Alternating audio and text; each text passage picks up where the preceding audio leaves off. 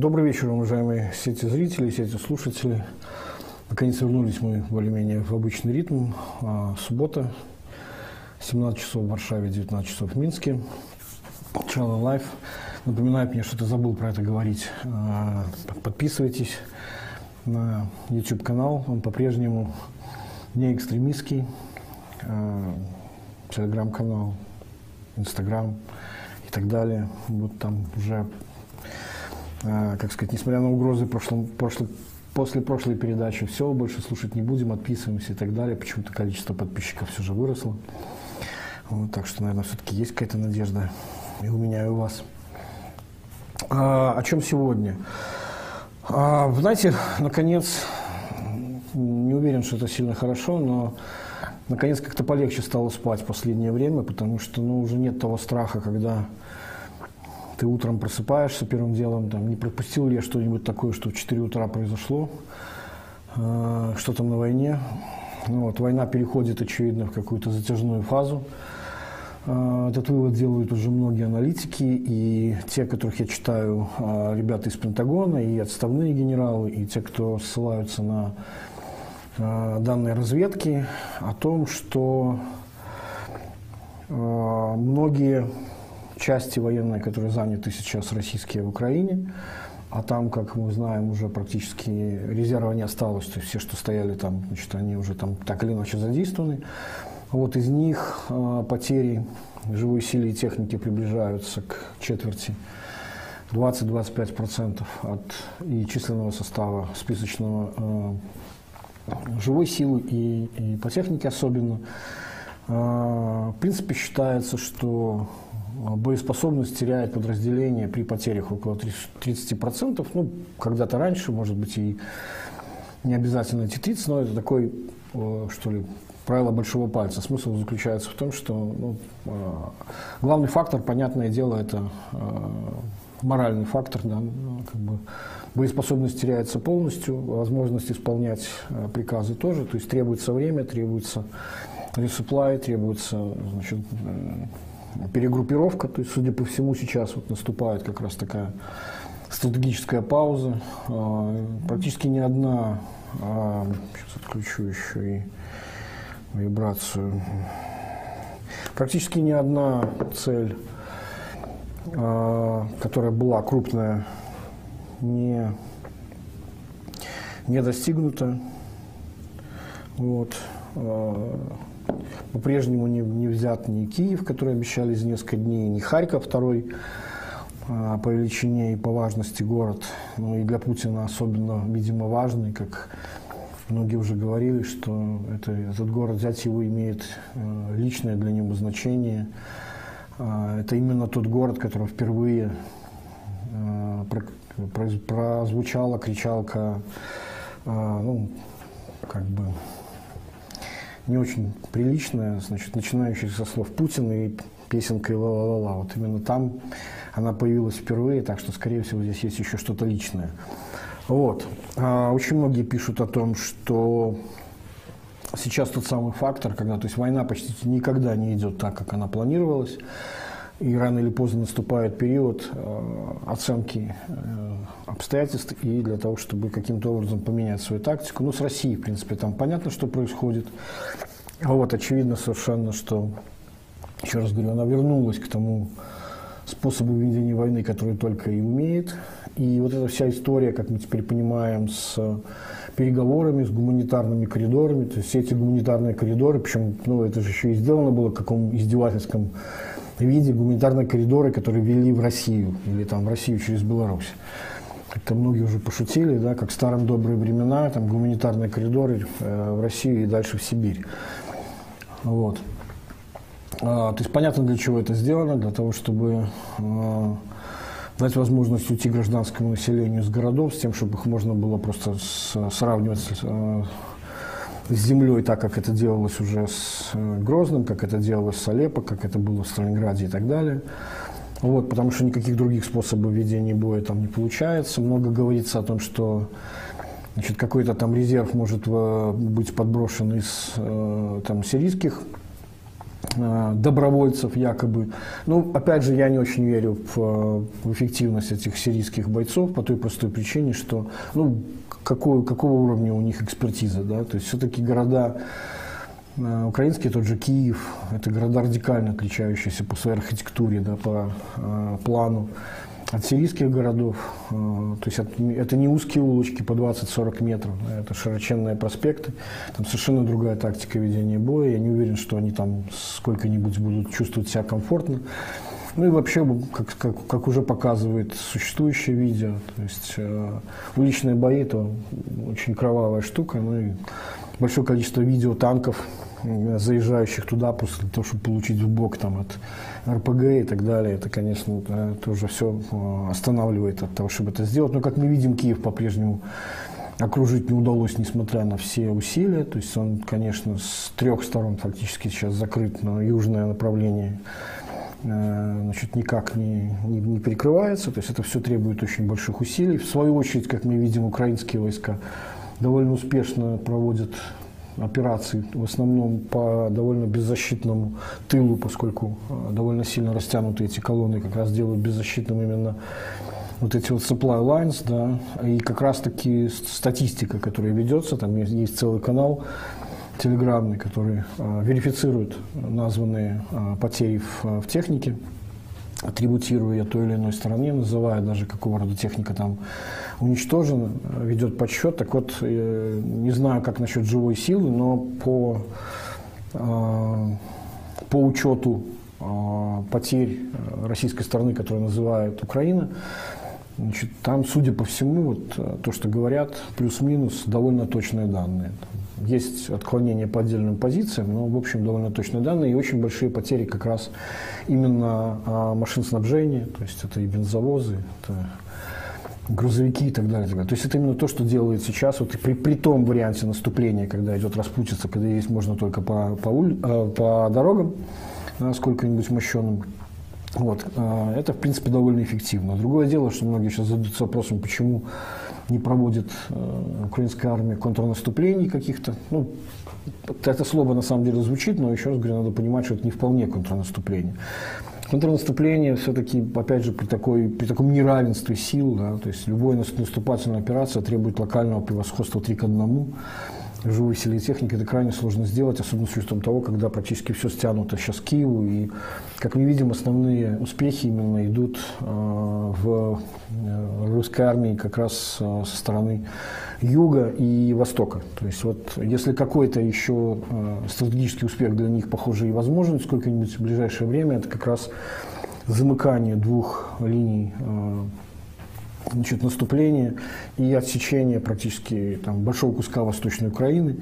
Сейчас очень многие говорят о том, а, какой может быть endgame у Путина. Я в прошлом стриме обещал дать а, ссылку на статью там, с планом А, Б, С и Д. Да. Я потом по больше часа искал ее. Я точно был уверен, что я сохранил ее у себя в Instapaper е, но вот не нашел. Вот. А с учетом того, что источников много, в общем, цитировал по памяти, но, к сожалению, не могу восстановить. Уж поверьте в то, что я не выдумал себе содержание этой статьи. Вот. Но в любом случае сейчас очень многие говорят о том, есть ли какой-то вообще цель, да, то есть может ли в конечном счете Вопрос даже стоит не в том, может ли Путин победить, уже совершенно очевидно, что нет.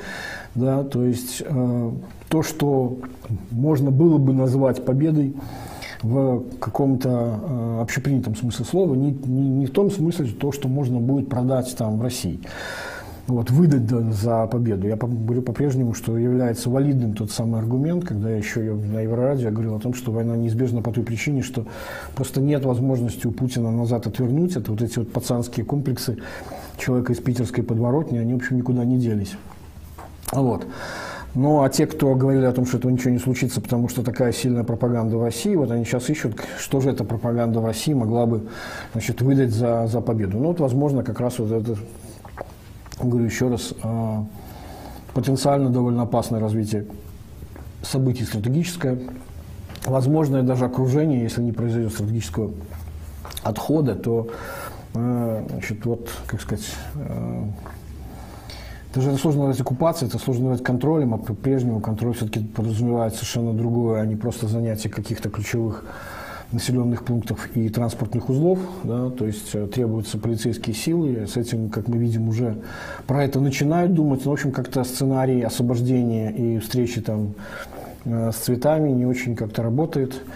Вот. В любом случае контроля там им не видать. То есть, но, но еще раз говорю, я вижу в последнее время довольно много появляется статей, в том числе э, в западной прессе, в том числе и серьезных синктенков, которые думают о том, а, а где же, какой же способ может быть вот для, э, для России каким-то образом значит, от этой ситуации отгрести.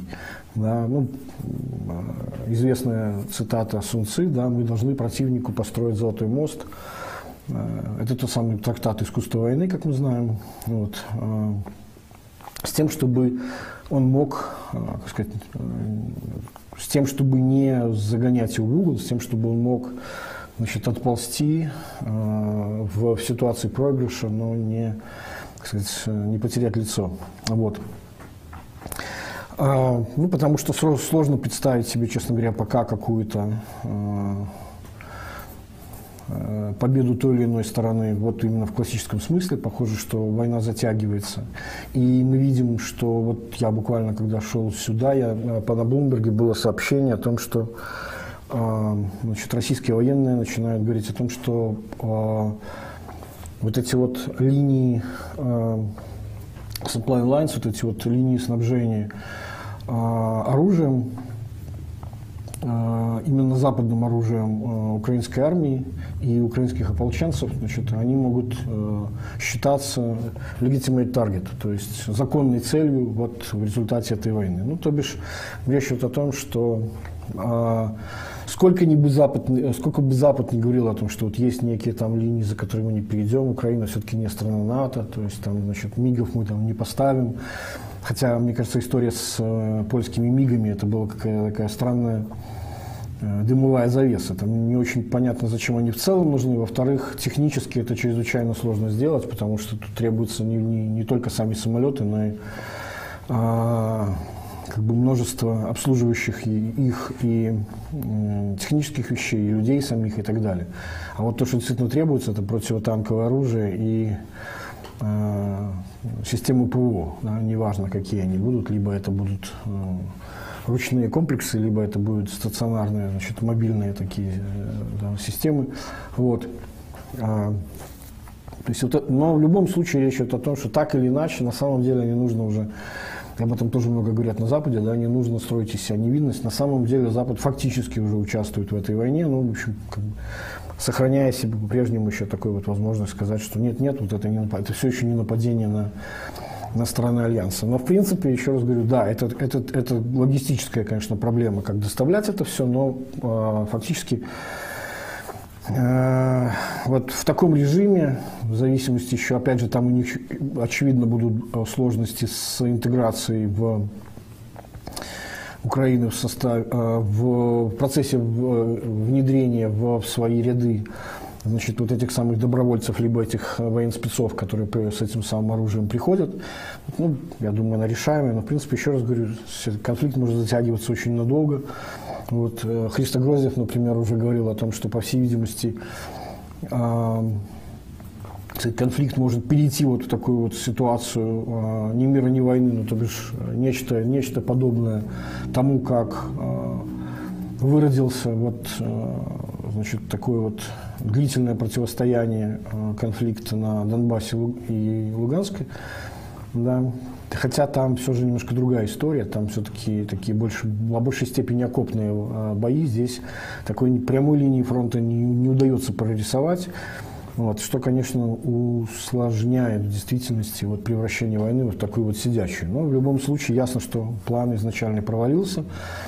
Вот. А при всех разговорах Путина о том, как вы помните, он рассказывал, да, вот это самое видео постановочное, точнее, как постановочное, снятое на зеленке, затем а, на которой были нарисованы, э, значит, снятые отдельно, которым показывали видео Путина, вот эти якобы стюардессы, потом уже выяснилось, что это, конечно, никакие не стюардессы.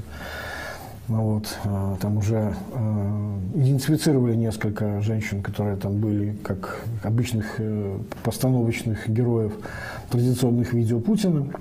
Вот, но в любом смысле Тогда он там видно было, насколько он был э, испуган, как он многократно повторял, что вот нет, нет, нет, э, военная операция или что там у них там, военная спецоперация, значит, идет по плану, вот прямо вот дословно, вот по плану, вот все вот так вот и есть. Да? Значит, э, несмотря на это, мы видим, что есть сообщение о практически как сказать, налете, набеге э, ФСО на ФСБ. То есть там одно из управлений, которое как раз и занималось внешней разведкой, и которое, по всей видимости, отвечало за э, поставку информации значит, на стол Путина, там, ну и кто там еще принимает решения, честно говоря, не очень понятно, много ли там, кроме него, лиц, которые эти решения принимают, потому что, опять же, как я уже рассказывал, вот это вот видео с постановочным и заранее записанной вот этой консервой заседания Совбеза за, там, по всей видимости, за день, за два до того, как эта трансляция произошла, э, говорила нам о том, что далеко не все люди ближнего круга, даже из, что называется, силовиков, э, не были посвящены в эту операцию до того, как в решении начать войну до того, как э, этот совбез состоялся, но уж экономическая составляющая правительства, там она совсем, судя по всему, держалась в полном неведении. Ну, в общем, как это все и, и характеризует на самом деле Путина. Вот он такой как он считает, мастер э, интриги, мастер спецопераций. То есть у него все управление – это вот такая вот спецоперация против, в том числе, собственного населения. Да, ну, еще раз говорю, человек лучше всего умеет мутить. Вот.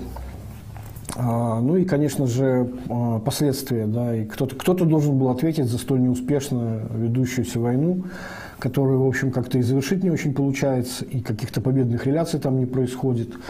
А, ну и поскольку понятно, что Путин не может быть неправ, значит, вот начинается то самое, что может быть, может быть, можно начинать атрибутировать тому самому расколу элит, про который многократно говорилось. Вот. А, очень много пишется уже сейчас вовсю. Вот помните, я говорил там, что если, скажем, в отличие от Беларуси, в которой, как мы выяснили, а, подчиненные Лукашенко там, и чиновники его, там, те же силовики и так далее, вообще не обладают никакой субъектностью, это абсолютно картонные фигуры. Вот, и там все их геройство, как я уже говорил, ну не знаю, стоит ли это лишний ответ, хотя, пожалуй, стоит. Все это их геройство в том, что нет, я останусь там, я буду там э, до конца бороться за э, белорусскую экономику, независимо от того, что происходит в политике. Но вот не бывает никакой на самом деле монетарной политики в сферическом вакууме. Да, вот как бы, э, значит, вы получите одновременно и позор, и бесчестие, и, и разрушение этой вашей собственной экономики. Как, как естественный результат, на самом деле, вот этих политических решений, против которых у вас не хватило ни силы духа, хоть каким-то образом, значит, им воспротивиться, уж не, не знаю, каким это можно было демаршем сделать, элементарно хотя бы идти в отставку. Ну, мы, как мы знаем, в России там ситуация немножко другая, хотя этот риск, э, значит, какого-то заговора против себя Путин прекрасно осознает, судя по сливам, которые идут из э, ФСБ. А все-таки, по всей видимости, я, я вполне поверю, что какой-то источник сливов из самого ФСБ, я так понимаю, что именно в этом сейчас там им основная претензия идет, да, то есть предположить, от, от, откуда настолько оказалась точной э, информация о разведке российской, да, скорее всего, это действительно э, кто-то мог быть а, из, из инсайдеров, из российской а, вот этой вот структуры, которая как раз находилась вот этой вот в петле принятия решений. Да. Вот. А, то есть я это вполне допускаю. Но, как мы знаем, там для чиновников сейчас, вот по, опять же, сливам, которые доносятся а, из ФСБ, что значит, чиновники в отставку идти не могут, потому что выход в отставку – это уход сразу в тюрьму, значит, и так далее. Но, еще раз говорю, очень много сейчас появляется, буквально э, пару недель. Э, опять же, э, вот эта мысль уже, уже появляется много где. Это та самая, которая я говорил, что в отличие от Беларуси, где вот так сказать, субъектность подчиненных отсутствует, и они не, не могут представить себе хоть какое-то там не то что восстание, там не то что бунт, не там, что малейшее какое-то противоречие против монаршей воли. Вот, Россия все-таки устроена немножко по-другому, и там, на полном серьезе, вот, например, не так давно, а, по-моему, вчера, позавчера статья была в Вашингтон-Пост, которая целиком разбирала вероятности того, возможен ли вот этот самый переворот, там, неважно по какому сценарию, там, Хрущева, э, ГКЧП или чего-то там еще, то есть, по-моему, так и называется, из Путин Proof, то есть э, защищен ли он от вот, риска этого самого переворота. Ну, там говорится о том, что, конечно, вероятность не очень мала, но на самом деле она растет. Вот, и представить себе какое-то какой то ГКЧП в духе, там, значит, мы, мы генералы, э, там, или еще кто-нибудь, э, какой-то там союз национального спасения или что-нибудь еще, там, если вспоминать какие-то исторические аналогии, да, там, берем на себя ответственность, там, вот наш э, президент там, выжил из ума там, или что-нибудь еще, потерял работоспособность на своих этих обезболивающих, мы берем на себя ответственность за, э, значит, за будущее страны и так далее, и так далее. Ну, потому что реально, в общем, то, что происходит, конечно, это это, ну, это просто неописуемо. То есть реально я не представляю себе вообще даже языка описания того, что, что Россию ждет. Да. То есть есть как, как-то есть три вещи, которые можно наблюдать бесконечно. Да. Вот на самом деле четвертая вещь – это читать э, паблик в Телеграме «Санкции в России». То есть он там прям в реальном времени, значит, лента, как телеграфная, это вот, лента обновляется. Да. Вот.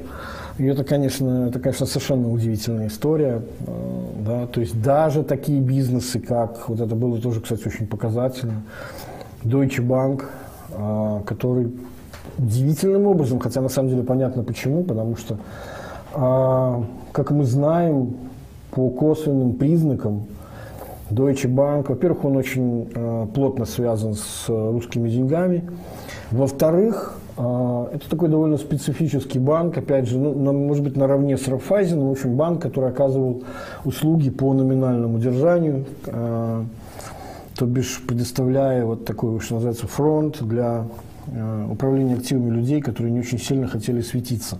Это с одной стороны. Ну и плюс, опять же, уж не знаю, связано ли это как, как бы то ни было или нет, но предположение о том, почему там вероятнее всего, есть связи с русскими деньгами далеко не самыми чистыми. Это история о том, что Deutsche Bank был последним банком, который все еще не отказывал в кредитовании Трампу, когда тот был накануне нескольких своих э, банкротств персональных. Сколько там их было, я уже со счета сбился, 5 или 6, можете мне сколько угодно рассказывать, какой он там офигенный бизнесмен, как в свое время делал Латынина. Ну, в общем, человек серийный банкрот, это как-то о чем-то говорит. Вот. Ну и поскольку значит, по-моему, Эрик Трамп, да, э, сын Трампа, а, сам признавался, что за несколько лет еще до президентства, что российские деньги занимают непропорционально большую долю в составе наших пассивов, вот, а, то, соответственно, еще раз говорю, можно сделать вывод, что значит, вот, как бы Deutsche Bank во многом и сильно, особенно с учетом того, что этот банк, который и так висел уже пару лет назад, как э, из-за своих трейдинговых больших потерь э, на грани банкротства, то есть он никак не хотел уходить, но это было, было на самом деле это очень удивительно наблюдать, потому что э, ну, это как, кем же нужно быть, чтобы попытаться принимать решения в ситуации, когда просто бегут все, представить себе, что вы можете выдержать да, волну критики, которые на вас обрушатся, причем вполне э, справедливые. Да? И вы уже видели, наверное, как перерисовано было лого Deutsche Bank с дорисованными двумя горизонтальными линиями, с тем, чтобы получился в этом квадратике групп, э, значит, это самая буква Z, которая используется оккупантами. Вот у них есть Z и есть Z э, в квадратике вписанный. Вот, одно из обозначений направления удара э, в сторону Украины. Вот. Ну и даже он потом сказал, что нет, все-таки, вы видите, у нас никаких шансов нет, мы вынуждены развернуться. То же самое было с Макдональдсом. В общем, в общем, уходят абсолютно все.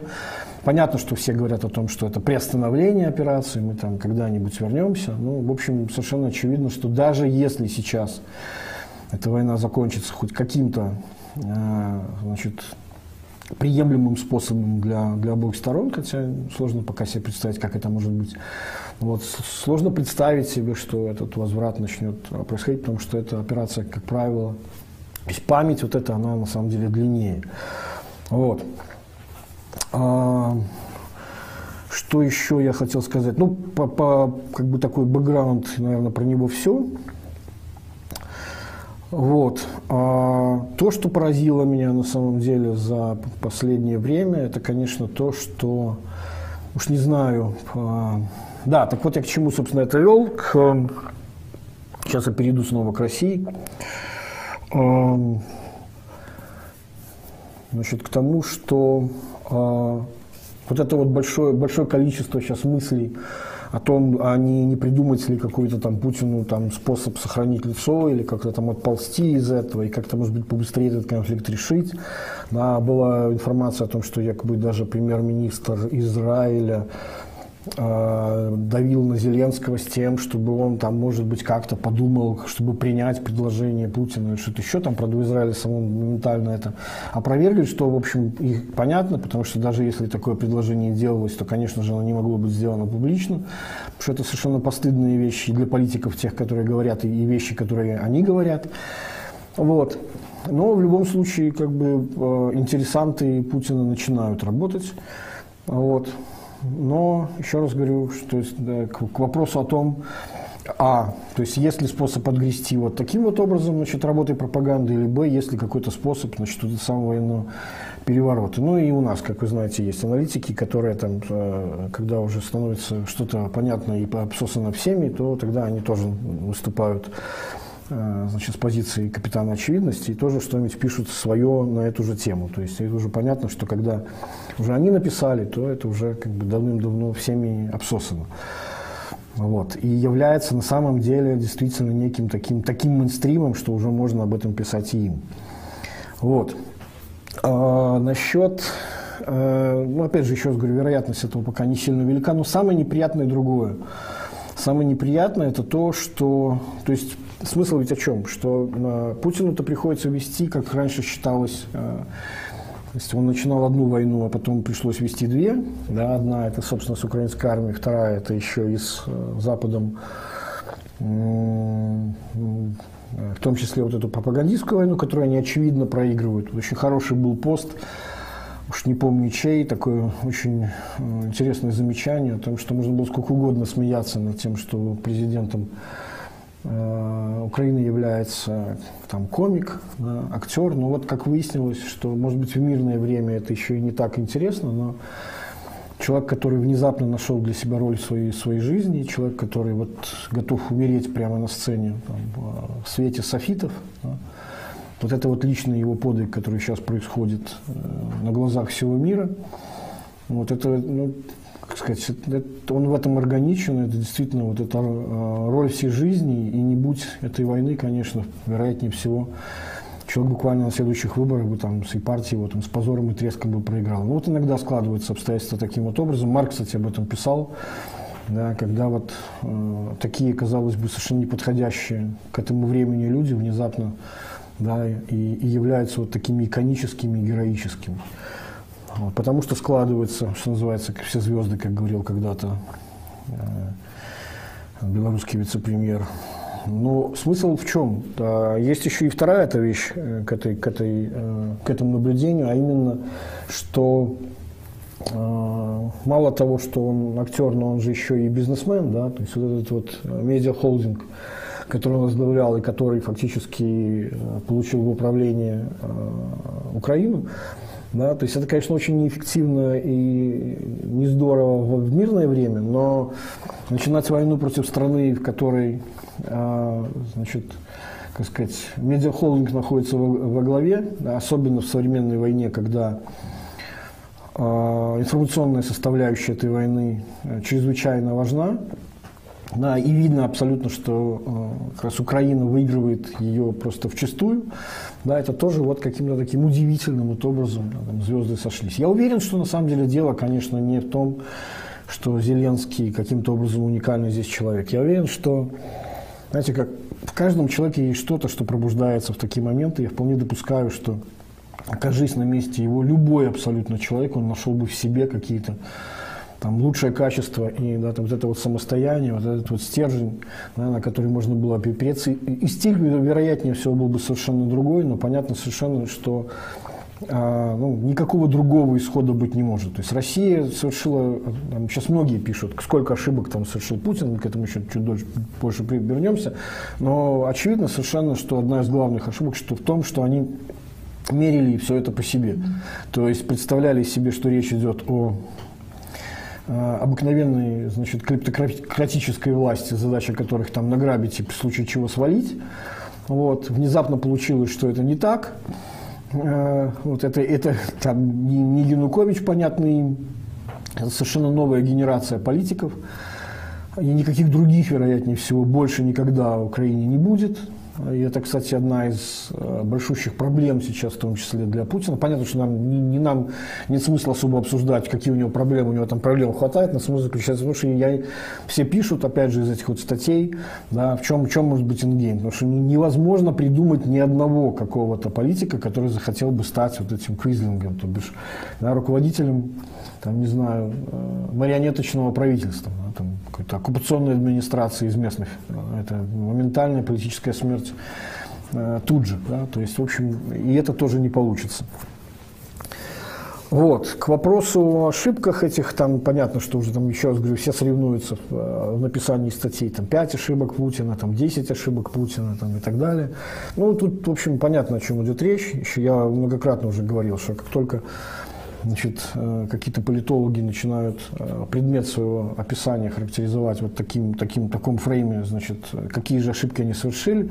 Ну, то бишь, что подразумевается под этим? Значит, они себе повели не так, как предполагали значит, те, кто их анализировали. Да? То бишь, фактически это нужно читать, как в чем были ошибки мои, как аналитика, который не понял, что же движет и что же происходит.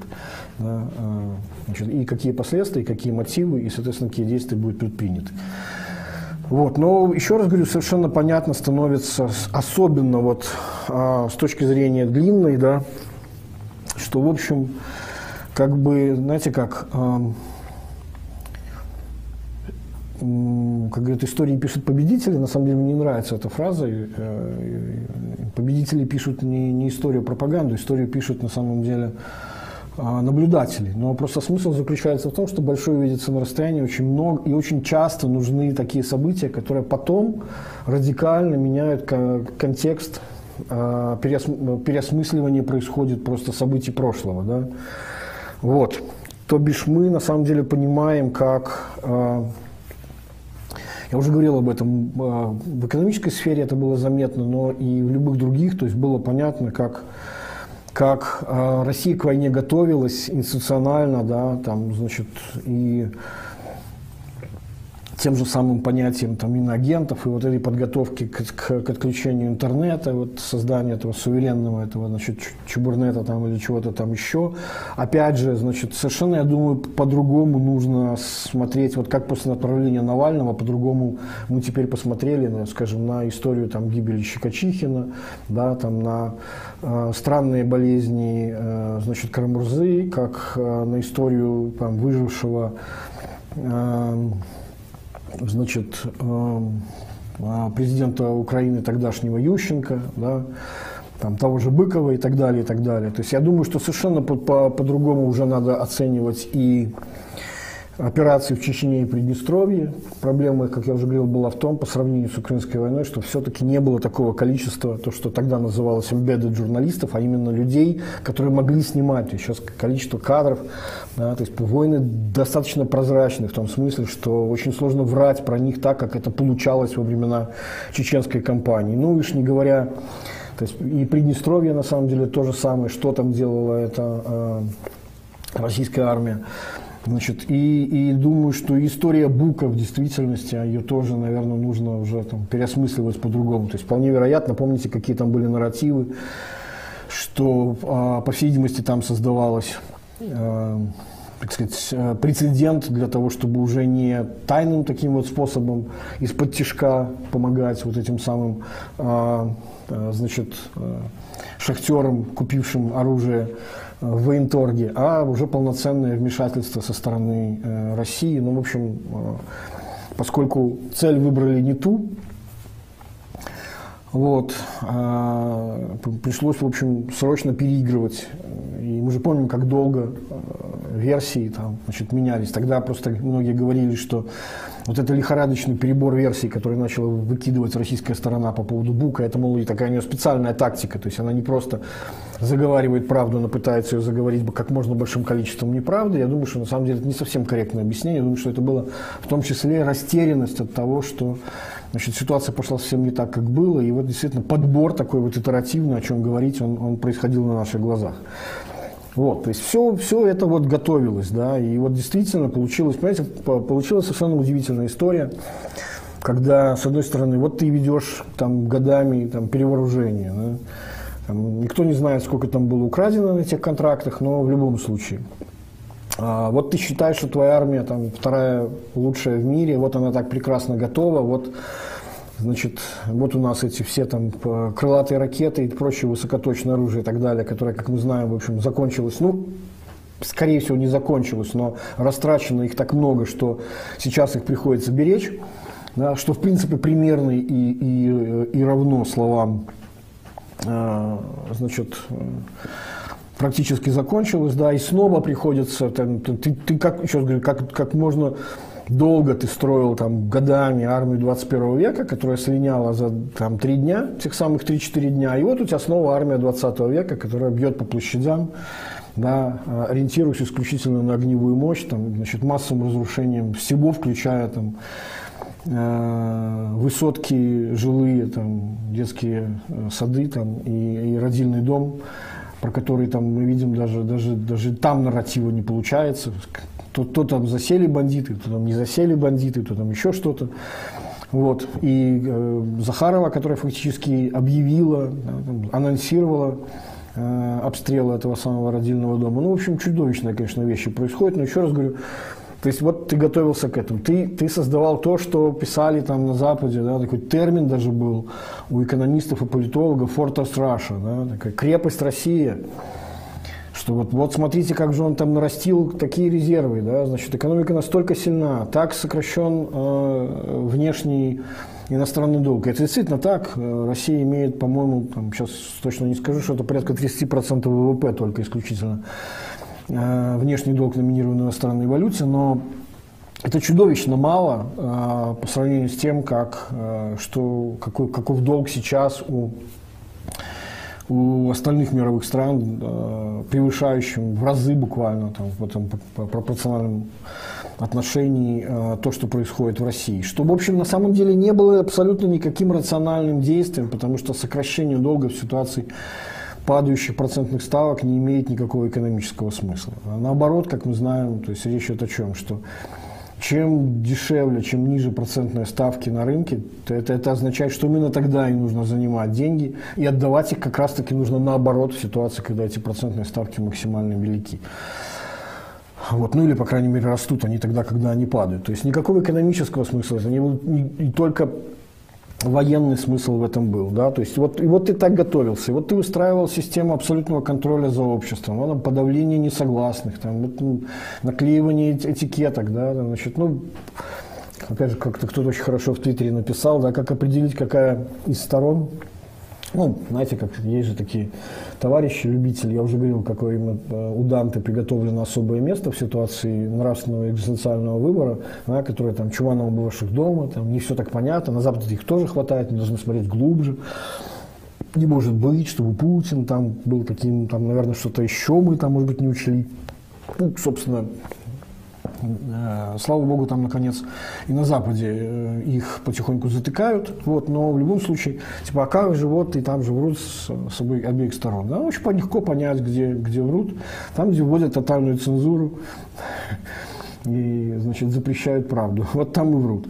Вот, то есть вот ты всю эту машину выстраиваешь, выстраиваешь, вот ты, значит, ты считаешь, что ты абсолютно готов, наконец, со всех сторон к этому наступлению. Вот тут еще один очень важный момент, который мне понравился из этой вот бумажки, которая якобы является сливом из ФСБ о том ужасе, в котором загнаны в России были а, именно экономический блок, который совершенно не ожидал, к чему им предстоит готовиться.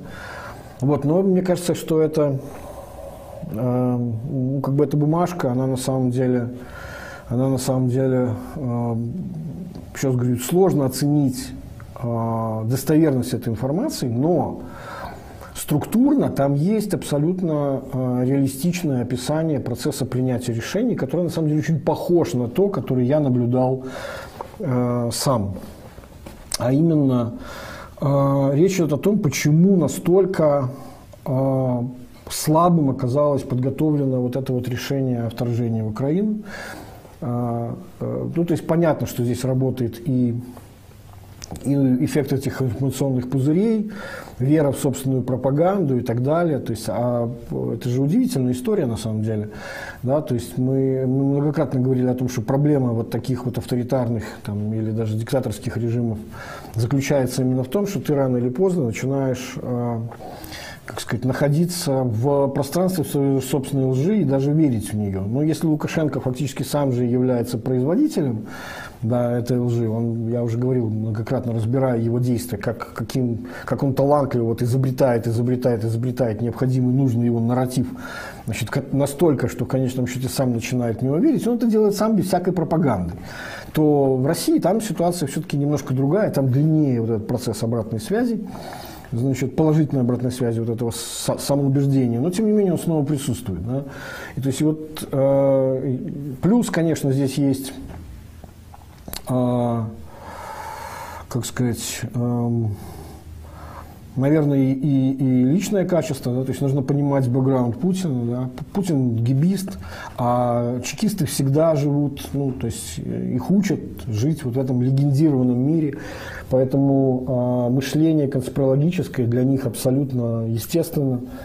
Да, и вот эти все бредни, которые сейчас плодит, э, плодит российская пропаганда, там, включая военную, по поводу там, биологического оружия, которое там, значит, должны были разрабатывать украинцы там, значит, и с помощью каких-то боевых комаров или там боевых стерхов, э, значит, там, сбрасывать, ну, стерхи тут, наверное, журавли тут, наверное, я даже догадываюсь, откуда взяты, как раз потому что э, как, кого как не журавли хотели обернуть против альфа-стерха, значит, российского и так далее, да, вот эта вся история с каким-то этническим оружием. Ну, это же известная история. Это у Путина давняя это паранойя по поводу того, что Запад коллекционирует биоматериалы э, русских для того, чтобы разработать это этническое оружие против там, русских. Ну, хотя это на самом деле удивительная история, потому что э, очень сложно определить, что такое русские. Да? Там нет какого-то единого генотипа.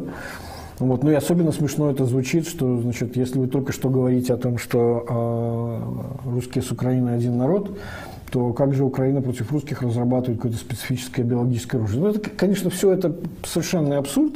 Вот, но это просто лишний раз говорит, в каком совершенно безумном мире живет вот этот э, значит, настоящий полковник, вот, вот. Так вот, а, что, что важно было в этой бумажке, а именно там описан вот этот самый процесс работы экспертов, да, экспертов, работающих в госсистеме, где тебе поручается, а, ну скажем, то есть ты же не знаешь, работая а, там экспертом, опять же, в силу того, что Путин, он вот такой вот Мутин, он же вот любит вот эти вот, значит, разводочки такие, там, одних против других, там, дозированную, там, значит, сообщение информации и так далее, держать всех в и все остальное. Так вот, значит, ты же не знаешь, какое, э, там, для чего тебя просят провести, например, э, стресс-тест, оценку устойчивости экономики в случае, если, значит, там обострение ситуации в Украине между Россией и Украиной произойдет, скажем, какое-нибудь э, ухудшение экономической ситуации в результате там, ответных э, санкций значит, всего остального мира.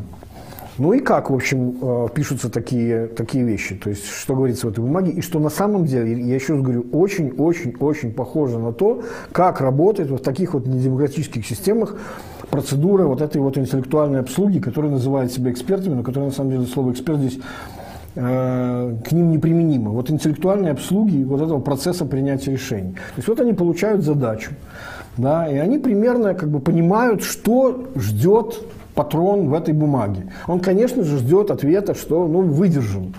И они это пишут на полном серьезе, потому что, в общем, никто не воспринимает э, маловероятный, но катастрофический сценарий, ну, маловероятный по, по их оценке на тот момент, значит, начало полноценной войны, да, э, как сколько-нибудь реалистичный, поэтому, говорят они, ну, в общем, при, там, скажем, 95% случаев, там, достоверным э, значит, э, по вот этом вероятностном диапазоне мы, мы понимаем, что а, скажем так, значит, эти последствия там, э, российская экономика выдержит. Ну, то есть фактически что они делают? Они делают, работают по принципу, что изволите, решают задачи от ответа. Вот он, вот эта бумажка поступает значит, на стол там, Путину в конечном счете, говорит, вот же, мои эксперты, они же написали, что как бы все в порядке, значит, можно действовать. И я говорю, я ровно так, ровно так себе представляю, э, что нечто подобное работало и, и в нашей э, экономике, да, по поводу э, силового варианта, к которому заранее готовились уже власти, как мы теперь понимаем, именно к нему.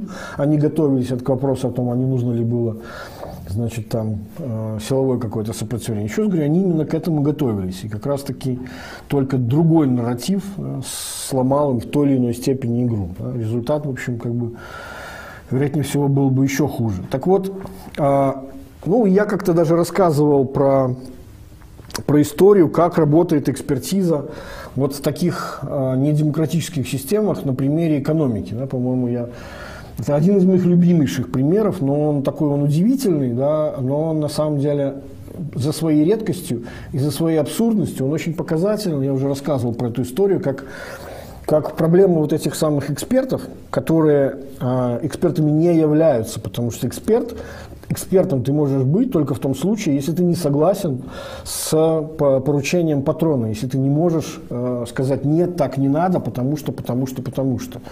Да, то есть, если ты хочешь, чтобы твое мнение было как-то учитано. Только в этом случае работает вот эта самая обратная связь не в силе усиления убеждений, которые могут быть и абсолютно ложными, исходя из неверных посылов.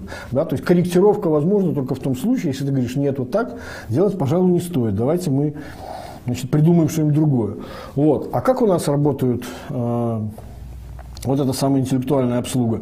На примере одного крупного, э, в буквальном смысле слова, белорусского ученого, я сам помню, как он там значит, э, работает в экономическом институте и пишет у себя в блоге о том, ой, это ж какие там, как нам тяжело бедным исследователям и экспертам, значит, какие идиоты там э, функционалы, он использовал термин из Стругацких, да, значит, ну, подразумевая чиновников, вот какие глупости там они там от нас хотят, поручают и так далее. Ну, так вопрос, как бы, э, значит, либо ты считаешь своих начальников дураками, значит, и ты их обслуживаешь, тогда кто ты в, этом, в этой ситуации? Вот, если ты язык засунул в задницу и не можешь сказать им о том, что они дураки, и, значит, как бы э, любой вменяемый экономист скажет о том, что вы Э, советуете то, что вы советуете, является, то есть предлагаете э, к, к осуществлению и нашего экспертного совета просите, да, это является абсолютным бредом как раз-таки с именно экономической точки зрения, с точки зрения нашей профессиональной экспертизы. Если вы не можете этого делать, то вы не эксперты. Вы мыслите не головой, вы мыслите жопой, вы мыслите своим самым стулом, на котором вы сидите. Да? А, а для себя, конечно, придумано прекрасное обоснование, ой, какие они там идиоты, и наверняка он, человек приходит вот так себе домой, да, к жене, он говорит, ой, там, ты не представляешь. Он говорит, да, да, бедный, там, я, я представляю, как тебе тяжело там, там работать, там, гладит его по головке, там, кормит ужином или что-то еще в этом духе. Да. А вот история связана с тем, что, как я уже рассказывал, Лукашенко приехал на комвольный комбинат, а, значит, который на самом деле, вот если уже и говорить о предприятиях зомби, то это ну, классический зомби. Да. Лукашенко, как я уже говорил, очень любит хвастаться тем, что мы сохранили все предприятия, которые достались нам Советского Союза. Мы их не продали. Вот его представление не продали, это значит сохранили. То, что мы их сгноили сами, это тоже означает сохранили. То есть сохранение это не распродали. То есть, а если бы продали и процветало бы, это означало, что не сохранили. Что его представление сохранили, это держать у себя. Вот. И вот история была такая, значит, что ковольный комбинат, который обслуживал там весь Советский Союз, а потом в 10 раз его объемы а, производства упали, потому что нет уже такого рынка, не нужно столько там шинелей производить там, или что там еще он там умел делать, очень специфического какого-то а, одежды. Вот. И начали думать, можно ли построить какой-то план, каким образом это предприятие можно было спасти. Там что только не придумывали, значит, там слияние с другим предприятием. Вот. Ну, в конечном счете всегда же строится к некий, некий такой, значит, а, а, оценка viability, то есть жизнеспособности э, бизнес-плана, исходя из возможных объемов э, рынка, то бишь маркетинговые исследования. Ну и дальше начинаем смотреть, при каких условиях такие-то точка безубыточности все-таки достигается, сколько-нибудь обозримое время. Значит, и когда вот так решается задача, то есть какие условия должны быть, выяснилось, что значит, необходимо, чтобы этот конвольный комбинат существовал там, по, на более чем 80% отечественном сырье, то бишь шерсти. Значит, а так, сейчас она импортная. Значит, для того, чтобы, окей, окей, значит, эту задачу решили, все, написали а, там, Путину, значит, во исполнении вашего поручения значит, разработать план спасения коммунального комбината, приходим к тому, что необходимо развивать отечественное значит, а, производство шерсти. Что означает производство отечественной шерсти? Значит, нужно развивать тонкорунное а, Овцеводство. Окей, значит, даем поручение развивать тонкорунное овцеводство. Значит, что, что такое тонкорунное овцеводство? Значит, тут об этом как бы моментально значит, начали думать, потому что э, особенность землепользования в Беларуси такова, что у нас половина земли либо распахана, либо плиточкой аккуратненько заложена. Да? Соответственно, для того, чтобы э, создавать луга и выпасы для этих овец, вот, надо выводить из экономического оборота какую-то часть э, вот этих самых пахотных земель. Да? И, в общем, когда, наконец, посчитали стоимость вот всего вот этого проекта, то еще раз говорю, никто в самом начале, в процессе вот э, этих решений, никто, этот процесс, э, эта вот история тянулась буквально года три, да, никто с самого начала не сказал, что вы, в общем, занимаетесь абсолютно мартышкиным трудом, бесполезной работой, потому что это предприятие мертво, а то, что, как мы знаем из э, девиза одного из домов э, из сериала или э, саги Мартина э, «Песня льда и пламени», она же Game of Thrones в сериале, да, что мертво, то умереть не может.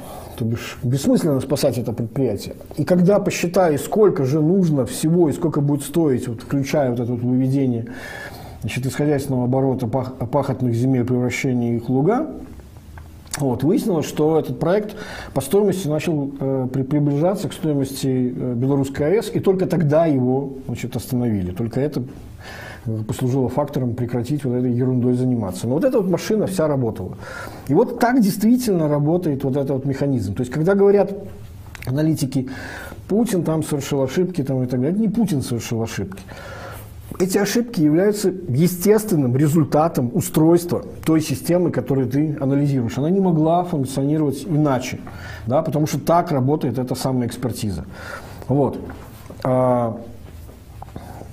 Что еще, значит, вот действительно я говорю, что а, не знаю, там про, про силу пропаганды и так далее, я думаю, что все-таки я думаю, что все-таки очень сильно преувеличено значение пропаганды да, и любых каких-то там вещей, значит, в каком информационном поле ты находишься.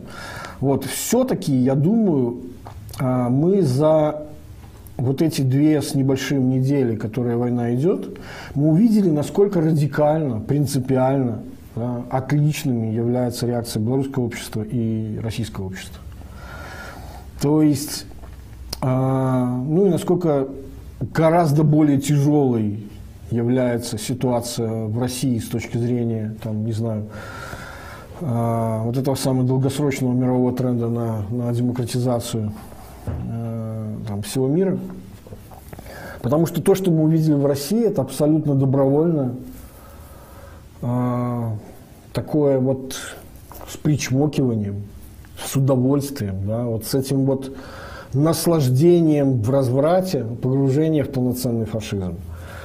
Да, то есть вот это вот, э, когда людей никто не заставляет рисовать у себя на машине этот Z, который уже, как мы понимаем, э, является современным аналогом нацистской свастики.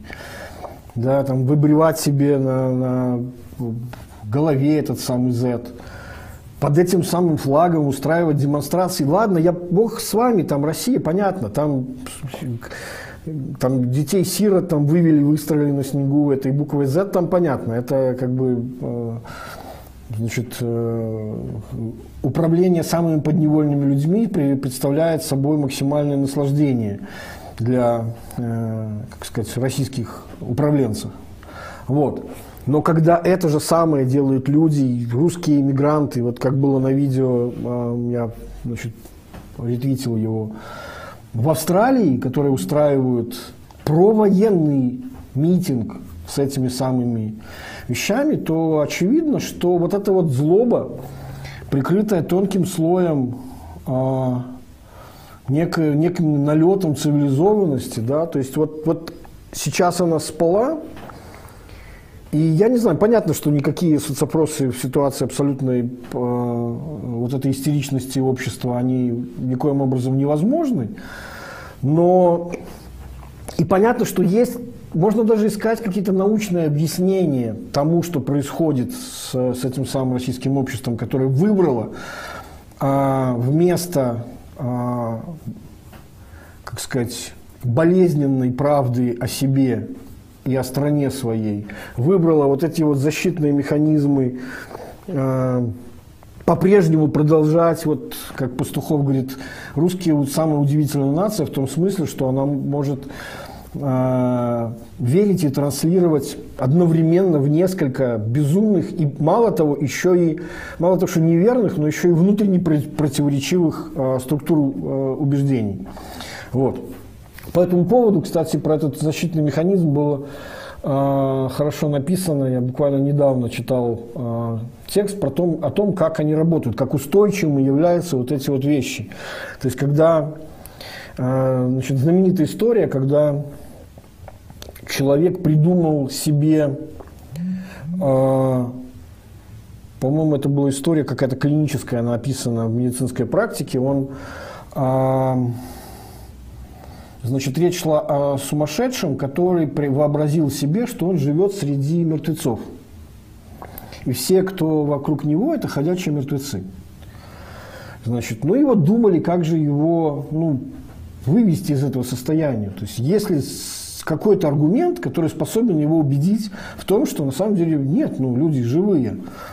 Значит, эм, ну, это примерно как, как сейчас попытаться русским рассказать, что в действительности это не история, там, а где вы были 8 лет, а там, почему не обращали внимания на геноцид, там, Э, донецкого и луганского народов, там, или там, значит, а что вот если бы э, не НАТО, то есть если бы не мы, то НАТО там первым бы изнасиловал Украину, там, или что-нибудь еще, и там бы уже стояли корабли, или там, как Лукашенко в очередной раз наговаривает себе на э, обвинительное заключение, в этот раз уже с Путиным сидя рассказывал про превентивный удар, потому что там нас беспокоило там, скопление чего-то там на границе. Ну, естественно, я же говорил, естественно, что, э, как сказать, естественно, что в их нарративе Украина, агрессивно ведущая себя в представлении против России и Беларуси, не могла выбрать иначе более лучшего момента нападения, как когда вокруг нее сосредоточено значит, 160 тысяч э, воинская группировка и учения еще вот проходят, и вот прямо на них вот она и собиралась нападать. Но это же действительно самое лучшее время. Да, и, соответственно, это все вот англосаксы, которые...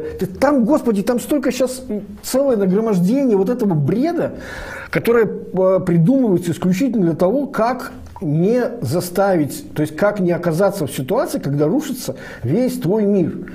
Когда тебе нужно понять, что тупо, блин, твои соотечественники убивают людей являются агрессорами, да?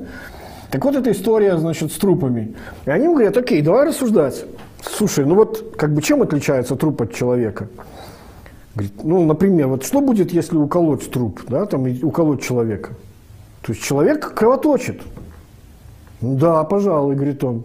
Ну, пойдем вот как бы уколем кого-нибудь. Раз, человек кровоточит. Они такие, ну, говорит, надо же, трупы, оказывается, могут кровоточить. Ну, то есть, вот нагромождение вранья будет происходить бесконечно, если человек выбирает этот путь. Вот, соответственно, э, вот это вот радостное, еще раз говорю, ну, то есть это не унылые вот эти вот ебатька пробеги автомобильные, которые по русским же, очевидно, методичкам пытался повторить Лукашенко, да?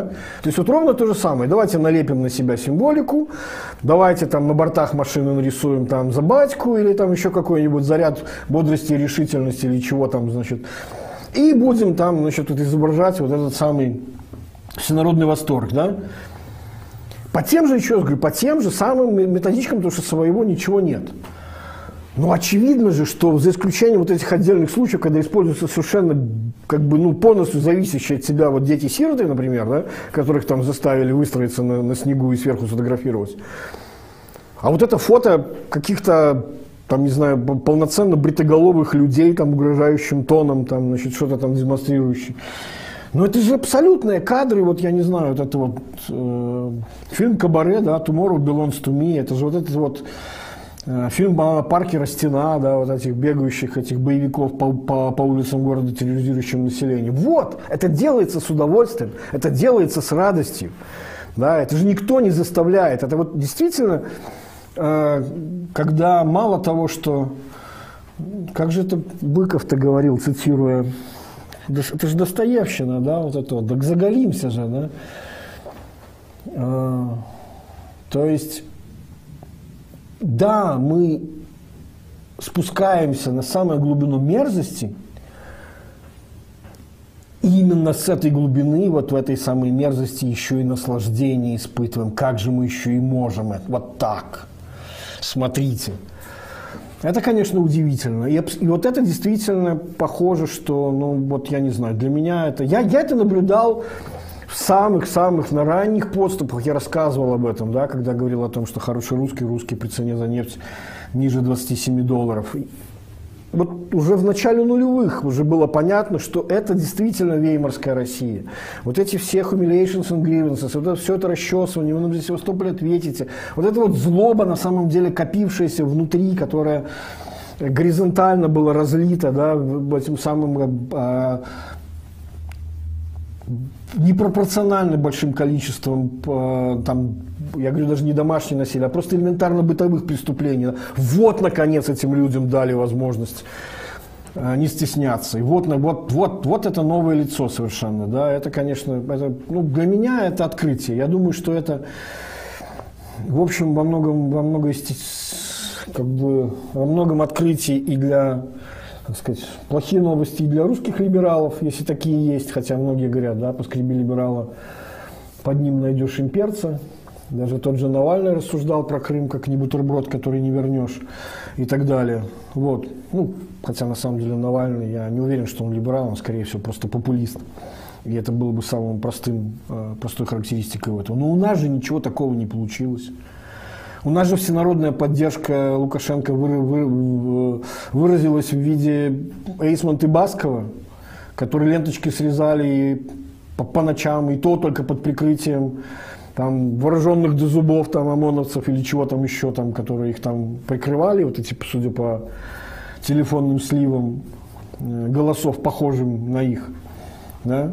То есть вот на самом деле, что это было. То есть, и заметьте, то есть можно, конечно, многократно говорить о том, что да, где вот эти антивоенные митинги, хотя там и были попытки, как мы знаем, собраться э, того же Генштаба, но ну, нет ни одного провоенного.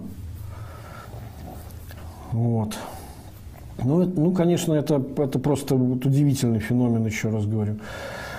Это просто открытие по поводу да, это как, не знаю, как же так получилось, как говорили они, что нация художников, поэтов, философов, писателей, да, там, внезапно скатилась в фашизм. А вот мы теперь имеем возможность, как это происходит, наблюдать. Да? То есть какие психологические механизмы пускаются в ход, во многом даже без особого принуждения. Как там э, Герин, когда уже по Нюрнбергский трибунал, по-моему, по-моему, еще он шел, и он давал интервью, он как раз говорил, что, понимаете, война – это довольно специфическое состояние человечества. Оно неестественно. Никто не хочет воевать, вот на самом деле. Да? А, Но в принципе, говорит он, заставить людей хотеть войны не очень сложно.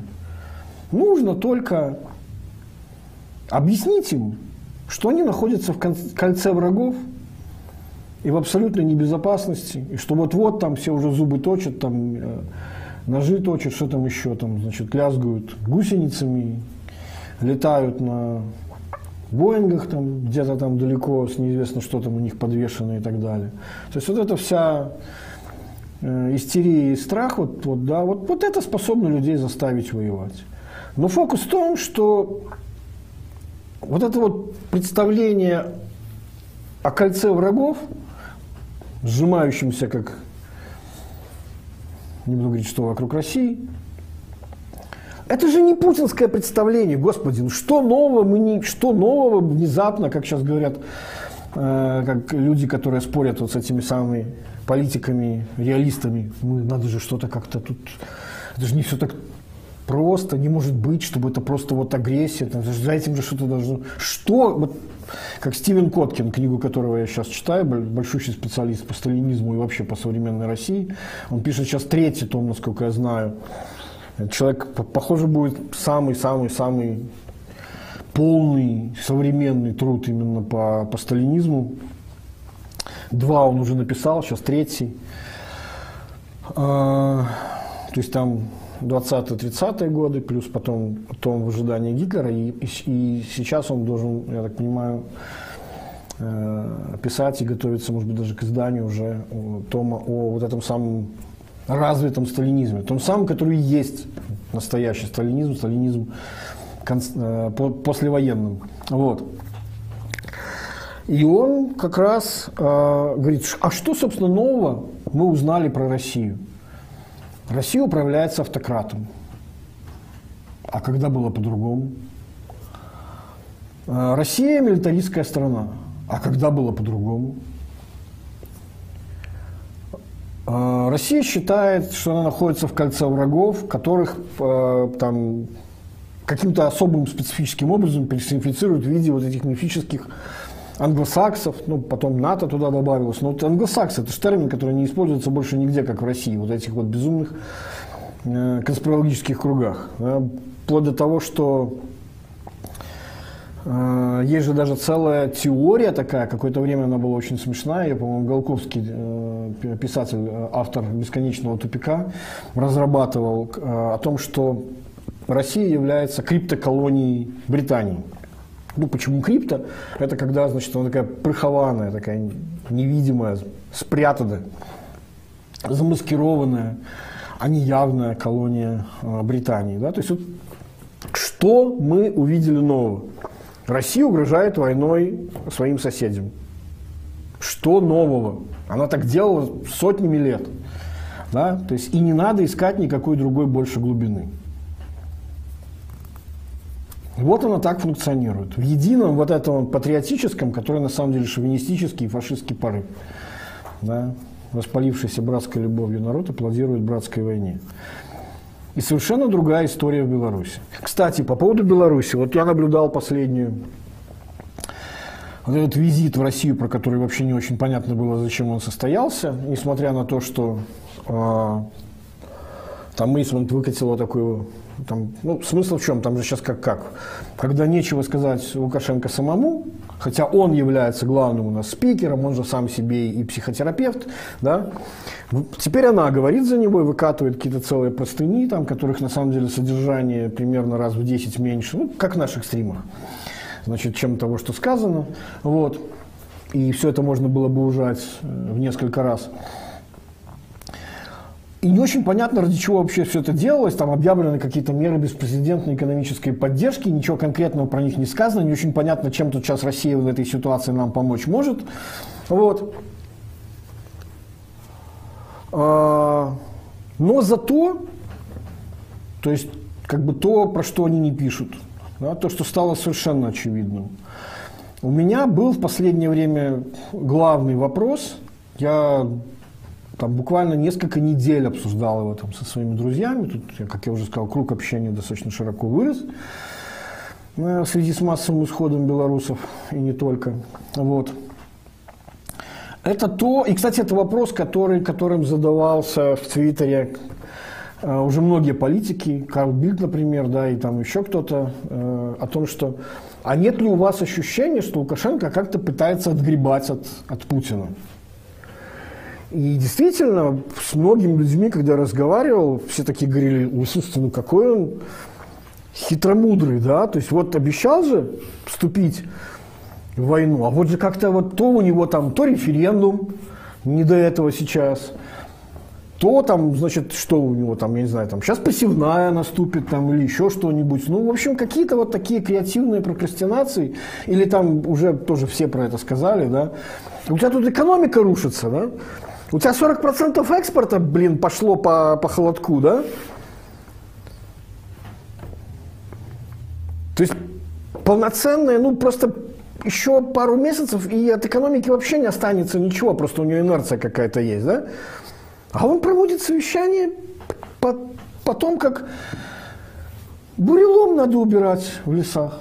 Ну, прекрасно же, да?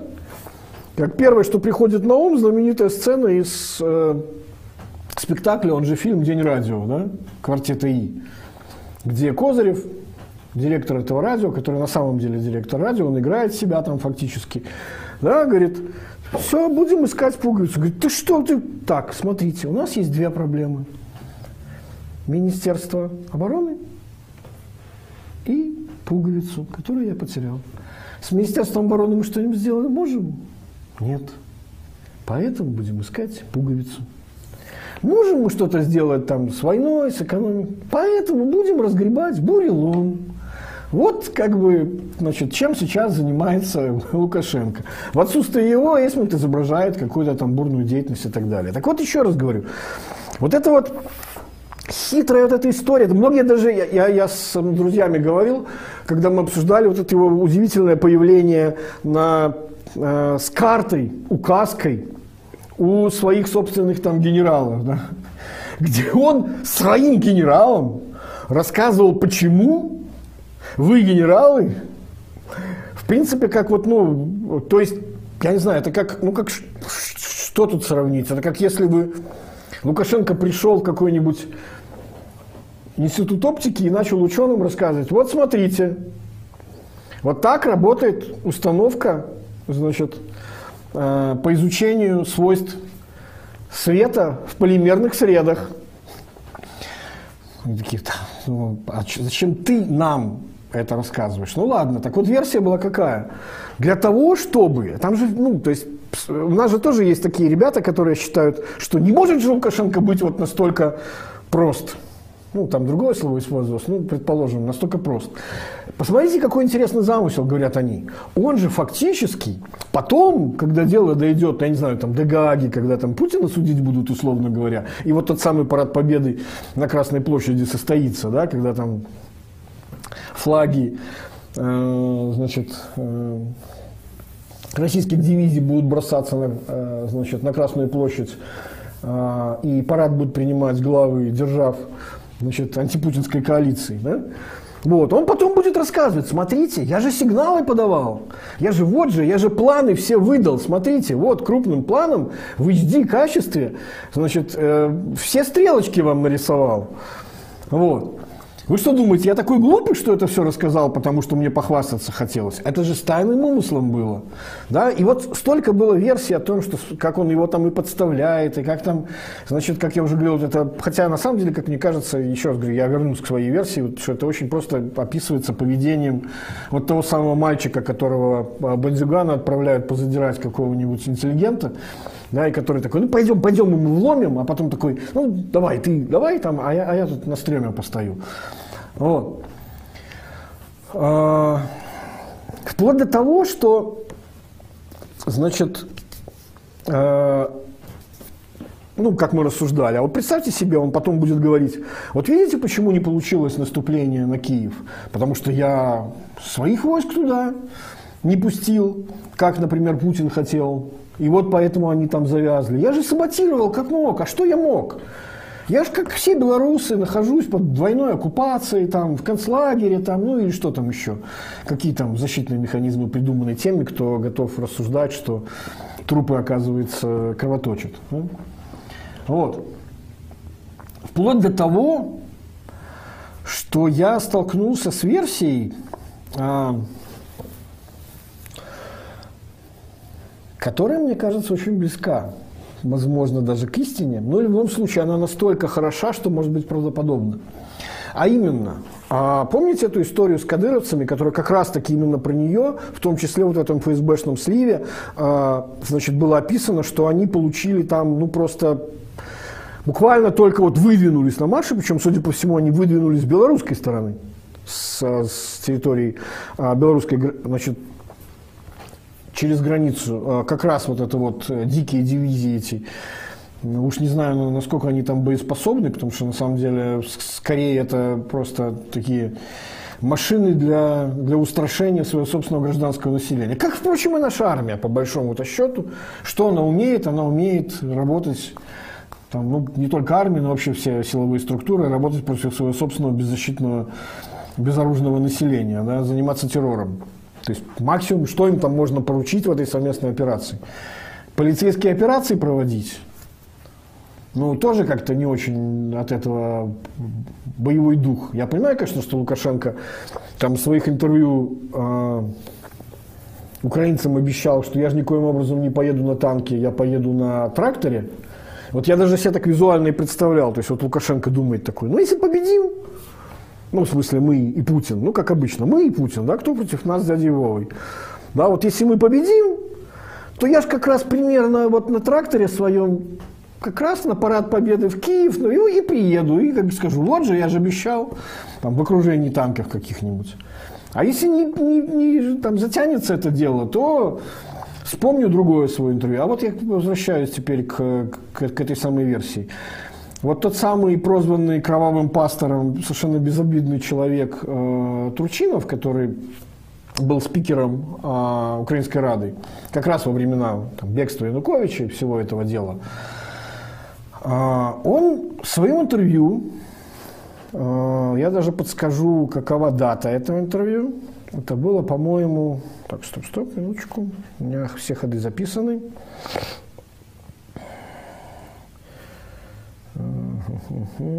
Год точно я помню, а вот дату сейчас, пожалуй, на скидку нет.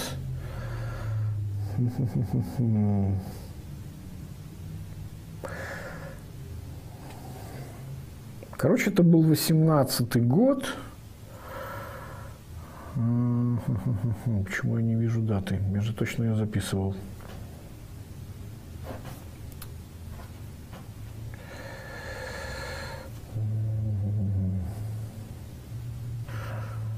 Ладно, в общем, в любом случае это можно погуглить. Смысл в том, что Турчинов рассказывал о своей встрече с Лукашенко, и он говорил, мне было крайне важно узнать не будет ли, вот когда уже, собственно, э, война значит, с этими донецкими шахтерами, купившими, значит, в военторге военную форму, началась, вот нашел, наконец, 12 апреля 2018 года, значит, это интервью было, э, украинским СМИ.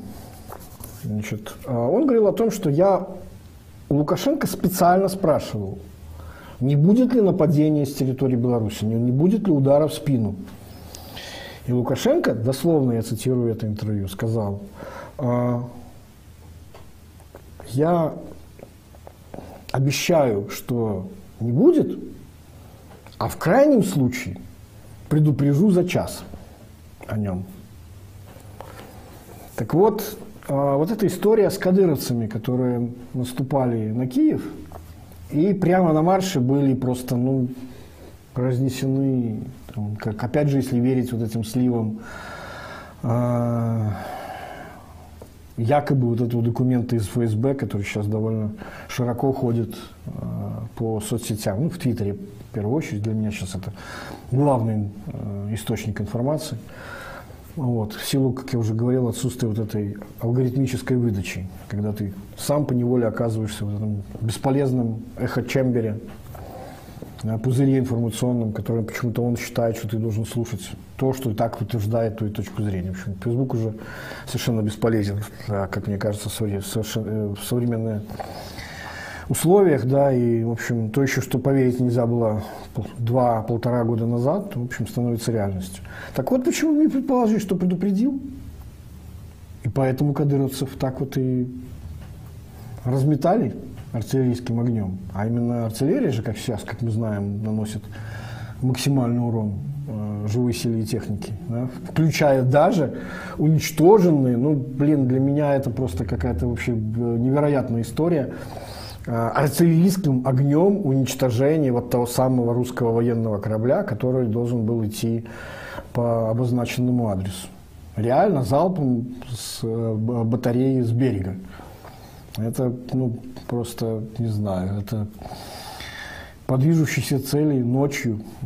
Чудесное, конечно. Это просто невозможно себе представить. Там вообще, конечно, происходят удивительные истории. Все уже помните эту знаменитую бабушку с закатками, которая сбила дрон.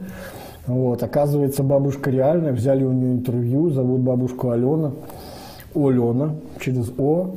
Но она говорит, ну, блин, врут же, врут же СМИ. Сказали, что банка была с огурцами, а на самом деле она была с помидорами. Вот. Или, например, история э, украинского значит, крестьянина Игоря, который в лесах прогуливался и нашел зенитно-ракетный комплекс БУК стоимостью примерно в 20 миллионов долларов российский.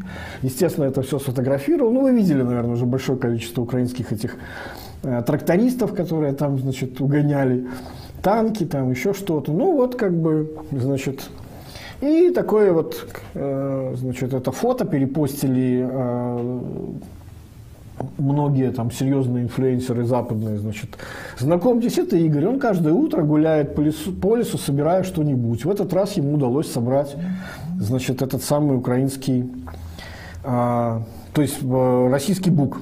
Вот.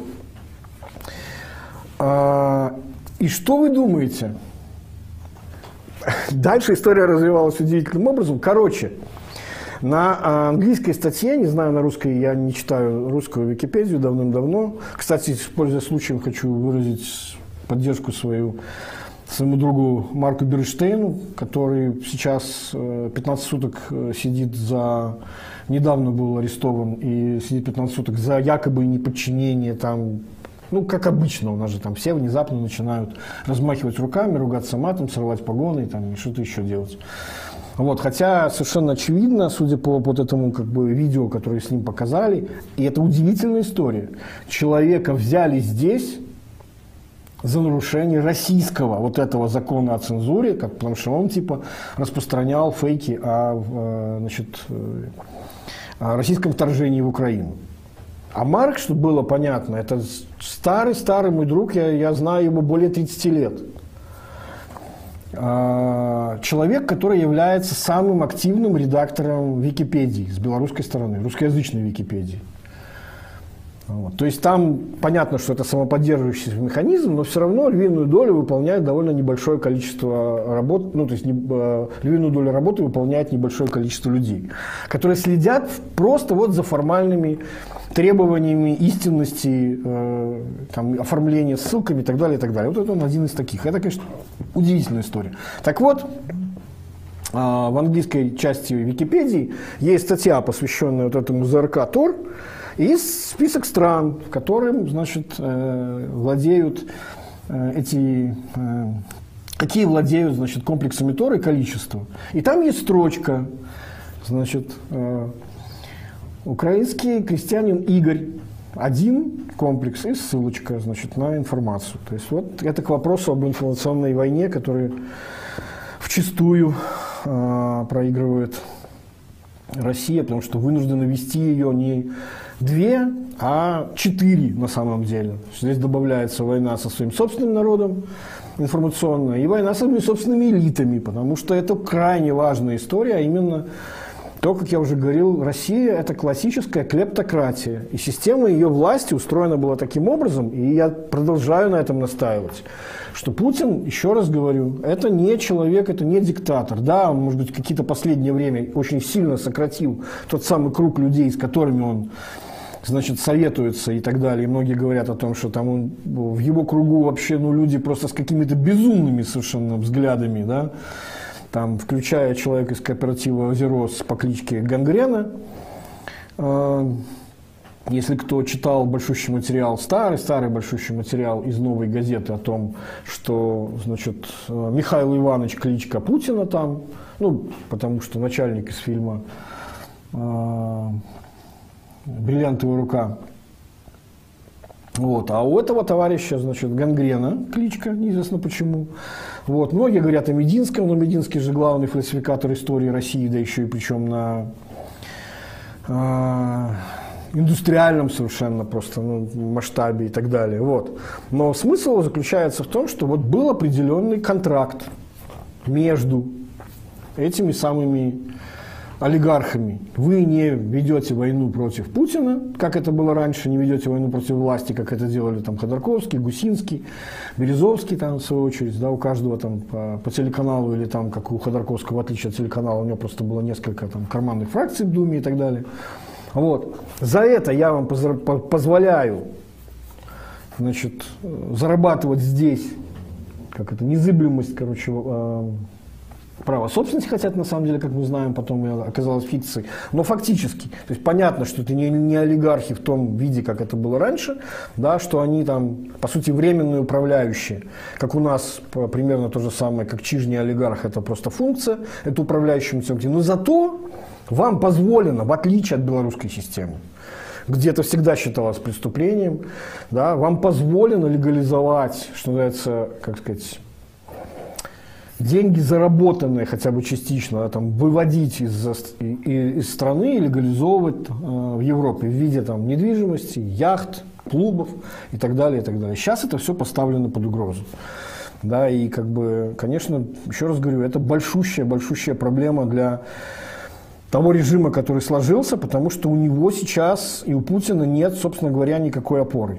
Кроме вот этого бункера и кроме нескольких своих вот этих людей, которые будут в нем поддерживать вот этот самый идиотизм. Вот. А, так вот, по поводу, извините, длинное получилось отступление, по поводу вот этого самого визита Лукашенко и вопроса, который многие-многие задавались, главный вопрос, на который, мне кажется, мы получили ответ, не, не отгребает ли Лукашенко от Путина. И когда он сидел там и рассказывал, да ну что, я вам говорю, там, да я вам обещаю, что через полгода эти санкции все забудут. Ну, просто у него есть, это, кстати, его по, по, расхожее выражение, когда Лукашенко сталкивается с неприятными для него, ну, а фактически для страны, потому что, э, как сказать, он воспринимает проблемы страны как свои личные неприятности. В том смысле, что какая-то досада, вот опять меня вот любить не будут, скажут, что это все Лукашенко. Вот когда он сталкивается с такими обстоятельствами непреодолимой силы, как я уже сказал, с Министерством обороны мы что-нибудь сделать сможем, значит, будем разгребать бурелом, да? У него всегда появляется одна и та же фраза. Я вас уверяю, через полгода все это забудут. Так было с девальвациями, вы забудете о курсе. Так было с коронавирусом, я вас уверяю, через полгода все забудут об этой эпидемии. Так сейчас происходит вот с этими санкциями. Как только он это говорит, можно быть уверенным, что речь идет о чем-то, что ну, просто, как сказать, эпических масштабов какая-то вот задница, с которой ничего сделать нельзя. И, кстати, если смотреть на реакцию сейчас, мне кажется, ш, э, причем, что вот в экономической сфере, в первую очередь, потому что в политике там все понятно, там субъектности не, не сильно много, э, то реакция такая же, как на коронавирус.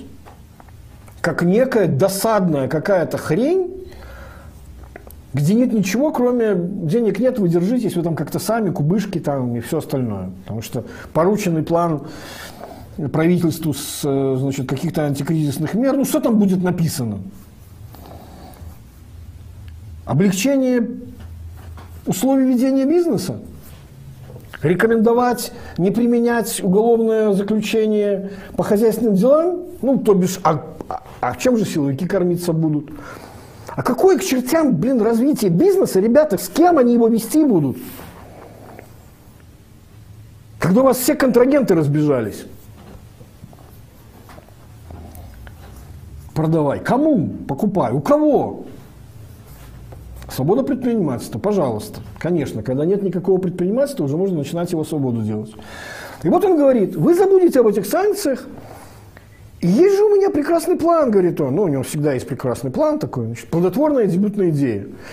Мы же вот сейчас всем этим э, Евразийским экономическим союзом или там еще чем-нибудь сядем за большим столом, посоветуемся, и этот самый план, я вот его выдвигаю. Я же могу, говорит он, выдвинуть предложение. Все такие замерли, что же он там выдвигает. А вот, говорит, мы сядем и примем решение. Я тебе продаю вот это, ты мне продаешь вот это. И жили же как-то в Советском Союзе. Вы же помните, вы же советский человек, говорит он Путин, ну и я советский человек. И будем вот так вот жить, как в Советском Союзе. И я такой, ну все. То есть блин, у тебя был такой шанс. Вот прямо сейчас как-то попытаться начать говорить о том, что, а, вот то, о чем говорил вопрос Картбильд, да, Картбильд, не, не пора ли отплывать как-то? Ну, то есть, Владимир понятно, там, война, там, это. Но любимое белорусское слово, здесь должно было появиться фраза. А нас-то за что? Ну, мы понимаем, у тебя там как бы война со всем миром, но у тебя грипп, а мы просто сдохнем. Нам же надо как-то, ну, я не знаю, компенсировать это, как невинно пострадавшим в вашей разборке. А вместо этого он что говорит? Мы с тобой до конца. Да, вы в жопе, но и мы тоже радостно вот туда же и пойдем. Как он говорил, я не поведу свою страну за цивилизованным миром. А теперь понятно, вот ну, куда поведет. То есть вот в эту вот автаркию экономическую, в которую Россия стремительно погружается, то есть это эпических масштабов просто экономическая катастрофа. Это сейчас нет, не, ну вообще это невозможно даже представить. Я, люди спрашивают инвестиционного совета, не понимая, что не об этом сейчас нужно думать, не о сбережениях нужно думать. Надо быть готовым к тому, что очень быстро столкнетесь с ситуацией, когда придется балансировать сократившиеся расходы со, э, виноват, доходы, с расходами, которые, ну, просто цены вырастут на все то, что вы привыкли потреблять, а львиная доля того, к чему вы привыкли, просто пропадет. И речь идет не, там, не о предметах роскоши, не о Мерседесах, там, Роллс-Ройсах или там, не знаю, о чем-то еще, а о совершенно базовых вещах, как внезапно выяснилось. Но не производят под прокладок женских России. Я так полагаю, что в Беларуси тоже. Хотя не уверен в этом. Вроде бы поручали что-то, но я не уверен, что результат какой-то был достигнут. И все. И что делать? И вот он, вторая армия мира. Ну, то есть, и Лукашенко вместо того, чтобы говорить, попытаться говорить как-то, не, ну, слушай, надо как-то нам задуматься. Нет, ну, как-то вот жили же и все, да. Но просто эти люди, я не знаю, даже они не представляют себе, что такое экономика советского типа. Я какое-то время использовал метафору э, вот этой экономики советского типа, думая, что это могла бы быть метафорой, э, э, образом того, во что сейчас погрузится вот этот наш, э, это союзное Г, да? То есть энергетический экспорт по-прежнему еще не находится под санкциями, это тогда было.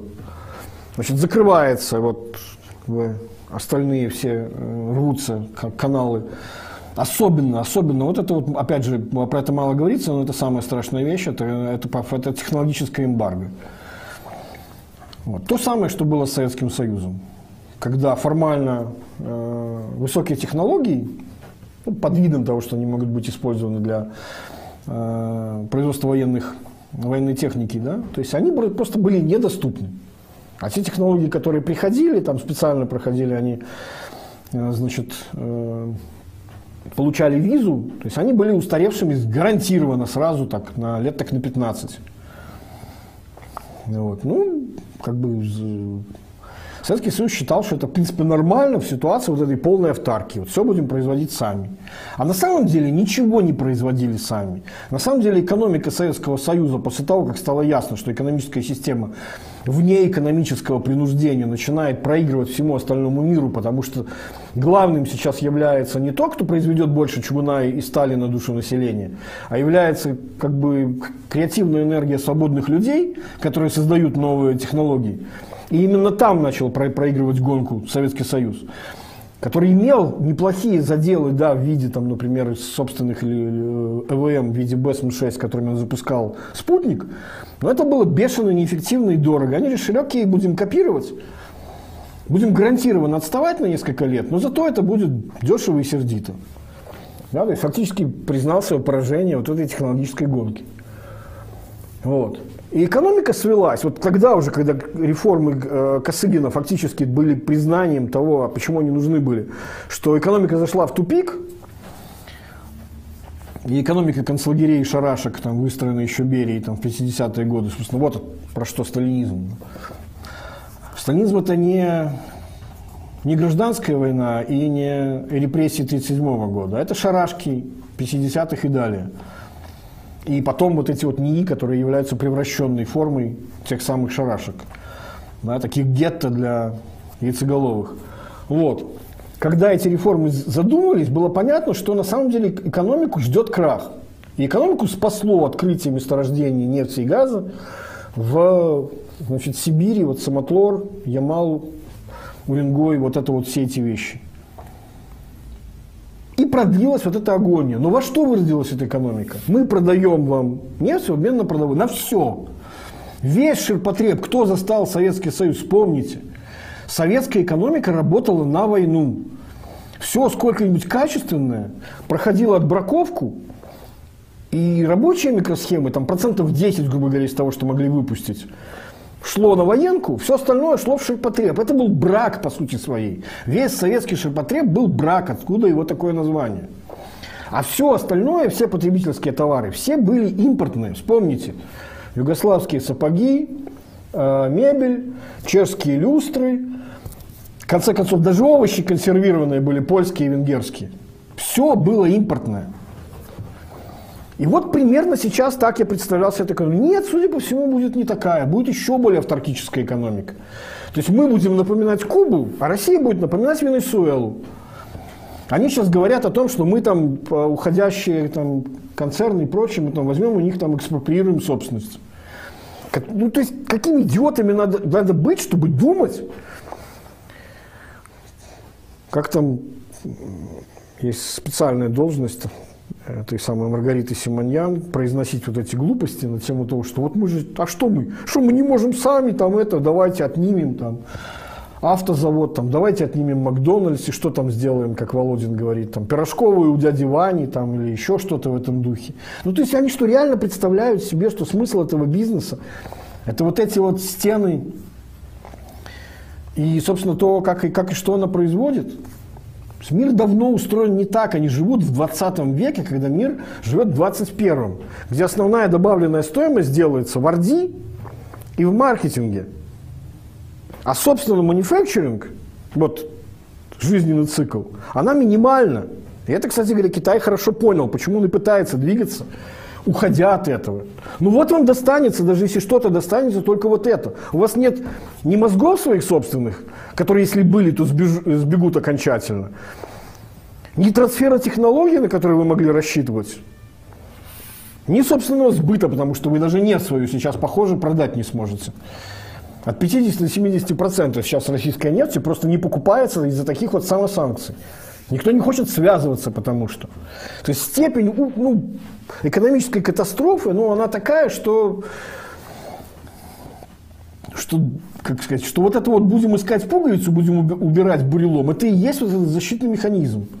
Что делать?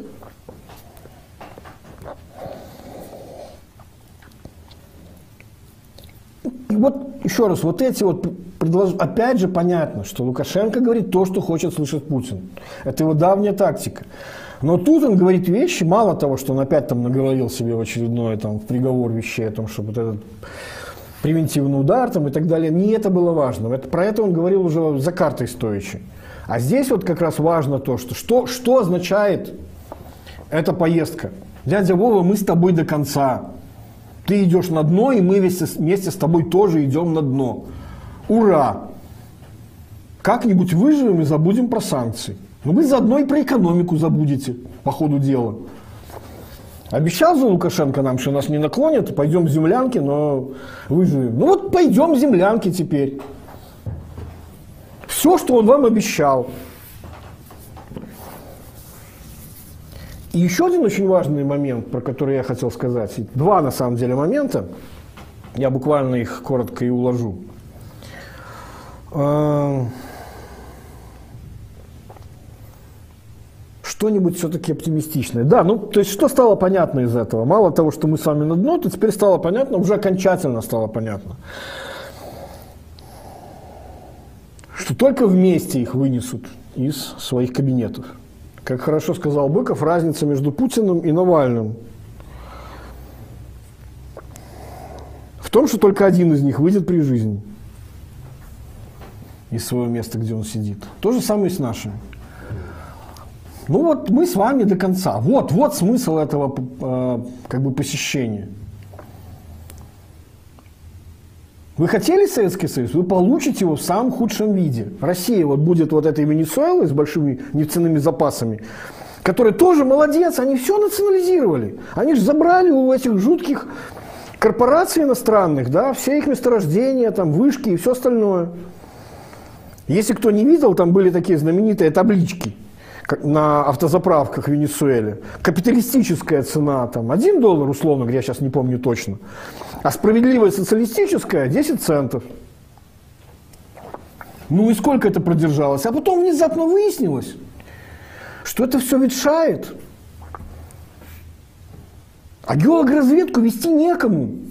И приходилось белорусов э, просить для того, чтобы они там им как-то запасы поддерживали, ремонтировали это все. Вот с этой целью тогда впервые эти экономические контакты образовались. А сами ничего не можем. И посмотрите на график нефтедобычи в Венесуэле. Там санкции ни при чем, это до санкций еще случилось. Десятикратное падение. И примерно то же самое, поскольку экономика только на этом и держалась, примерно настолько же экономика постепенно настолько и сократилась. Но у нас, поскольку нет, мы не можем быть вот этой бензоколонкой с ракетами. Мы будем Кубой, которые тоже все классно национализировали, и остались вот эти вот автомобили, которым запчастей уже нет. И повезло еще Кубе, что это были машины 50-х годов, которых можно с помощью пластилина и, и изоленты починить. А сейчас машины такие, с, с такой количеством электроники, что ее просто дистанционно можно отключить. И она превратится в бесполезный металлолом. Ну и вот, вот так примерно, такое же вот радость будет живого человеческого общения. То, что сейчас будет, это неожиданное, неожиданное абсолютно вот э, открытие для себя того, что насколько же, а, насколько же на самом деле экономики наши были включены в мировую, несмотря на все разговоры, там, начинающие еще, еще с Петра, мы возьмем всю технику на Западе и повернемся к ней своей жопой, это апокриф, но я очень верю в это выражение, поскольку оно очень хорошо описывает модус операнди России все последующие годы, вплоть, ну, то есть вот за последние 300 с копейками лет. Вот. Что внезапно выяснилось, что, что везде в, кри, в кри, критических э, э, процессах и компон... есть и, и производстве есть импортная компонента, которую ничем не заместить. Я уже рассказывал, есть один из таких самых великих примеров, сейчас это уже немножко не так, но изначально ручки шариковые, которые делались в Китае, поголовно все делаются в Китае, была одна деталь, которая делалась не в Китае, потому что сделать ее не могли. Собственно, маленький вот этот металлический шарик. Потому что там нужна прецизионная обработка металла. С точностью там буквально там, долей микрон. Это могли делать в Италии. Там самые лучшие специалисты по металлообработке. Кстати, почему именно там, в Италии, такое большое количество производителей кастомных каров? Потому что это их конкурентное преимущество. Самые лучшие специалисты металлообработки. Ручное изготовление, буквально ручное, двигателей. Ламборгини, Феррари и так далее. Вот. То есть вот это можем, а самое важное не можем. И второе, что является следствием первого. Первое – это включенность в мировую экономику. Второе – это каким же на самом деле мифом, каким надувательством было импортозамещение в России у нас. Внезапно выяснилось, что это все фейк. Наравне вот буквально с импортозамещением интеграла. Покупаем Acer, клеим наклейку.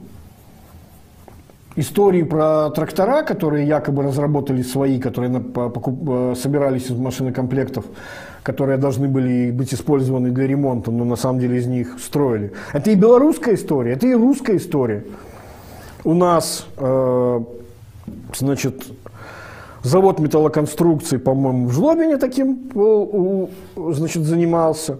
И Владимир Трактор тоже, значит, из чешских там собирал фейковый свой собственный трактор. С большущим скандалом этой истории, в общем, как бы потом закончились. То есть вот, вот как это все работает. И выяснится, что все это фигня. И вот то самое ложное чувство, которое Путину докладывали, что все нормально, экономика изолирована прекрасно, от, достаточно от мировой системы, что, в общем-то, можно начинать войну. А выяснилось, что нифига. И второй момент, про который я хотел сказать, это то, что смотрите, как неожиданно, что сейчас происходит, да, какой, какой реалити-чек во всей мировой политологии, ну, вот этой лженауки, а, которая только и занимается тем, что объясняет, почему то, что действительно разумно – Почему то, что существует, и должно быть именно так, как оно существует. И вот как долго был процесс вот этого самого э, существования автократов, что прям говорили, смотрите, это же вот целое наступление. На Атлантике, я уже говорил, вот этот был большой э,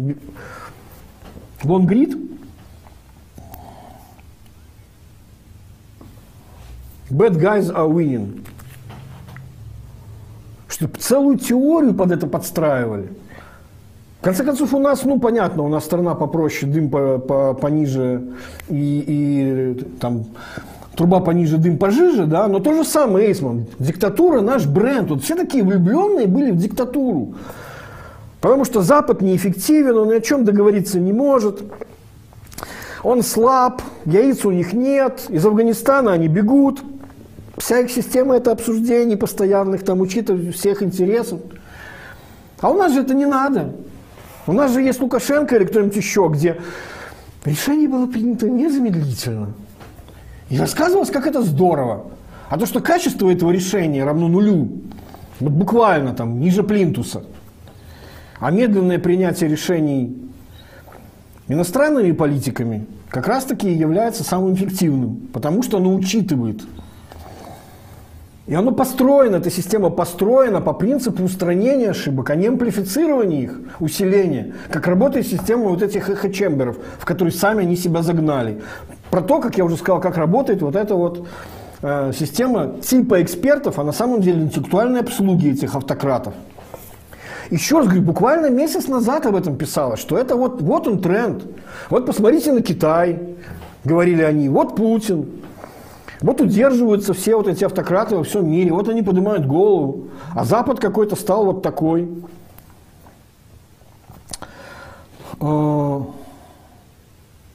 И что происходит? И внезапно вот он, реалити-чек. И внезапно выясняется, что Fortress Rush – это колос на глиняных ногах. Что вот эта вот армия, самая сильная там в Европе и вторая в мире, не может не скоординировать свой родовой войск с трех фронтов, не логистику обеспечить, не воевать иначе, как, как она всегда привыкла во Второй мировой войне, работой по площадям. И что нифига она не защищена, и что экономика ее просто как карточный домик моментально рушится при малейшем дуновении. И тут уже не нужно особых усилий. Тут уже работает механизм, мертвого льва может лягнуть даже осел. Уже даже смерти от тысячи порезов. Вот. Сейчас уже даже не, не важно, компания вела какой-то бизнес там в России или нет. Нет, они все, они все будут говорить, что мы тоже, тоже, тоже ее бросаем и покидаем.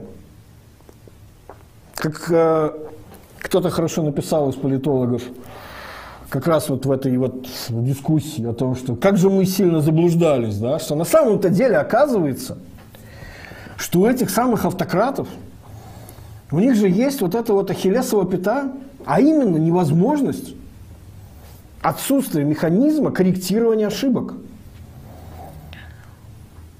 И как раз таки, пускай не сразу, но вот демократические институты, они работают по принципу устранения этих ошибок.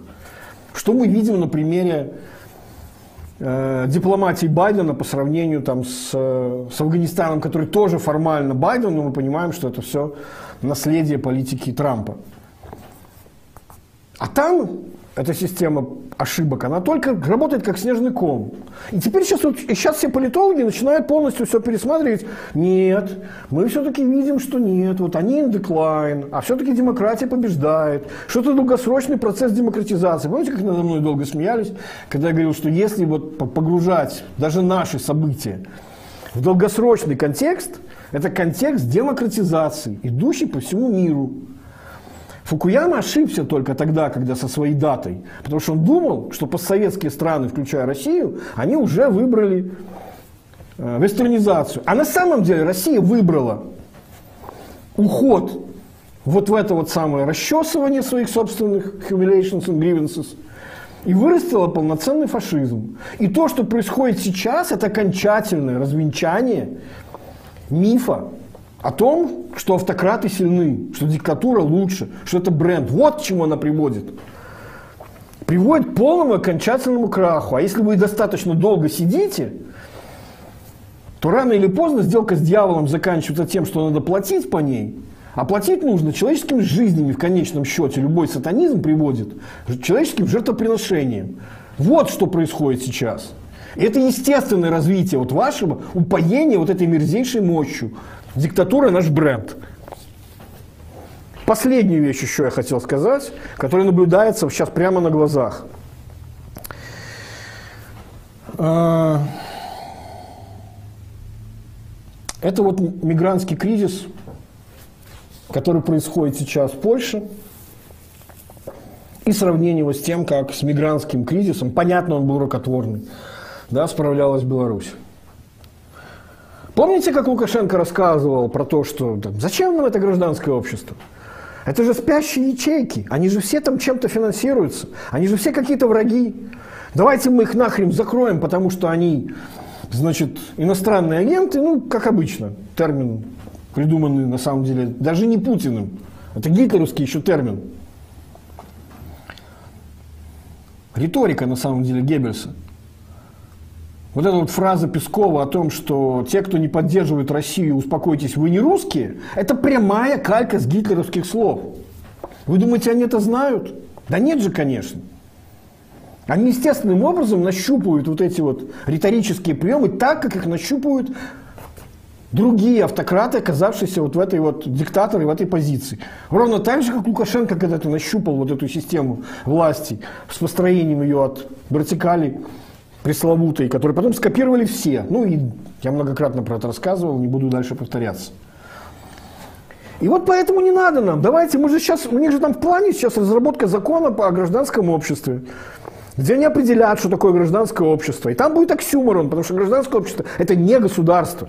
Это объединение свободных, независящих от государства людей. Самостоятельно, решающих свои задачи с минимальной как сказать, э, противодействием государства, желательно еще и с помощью его.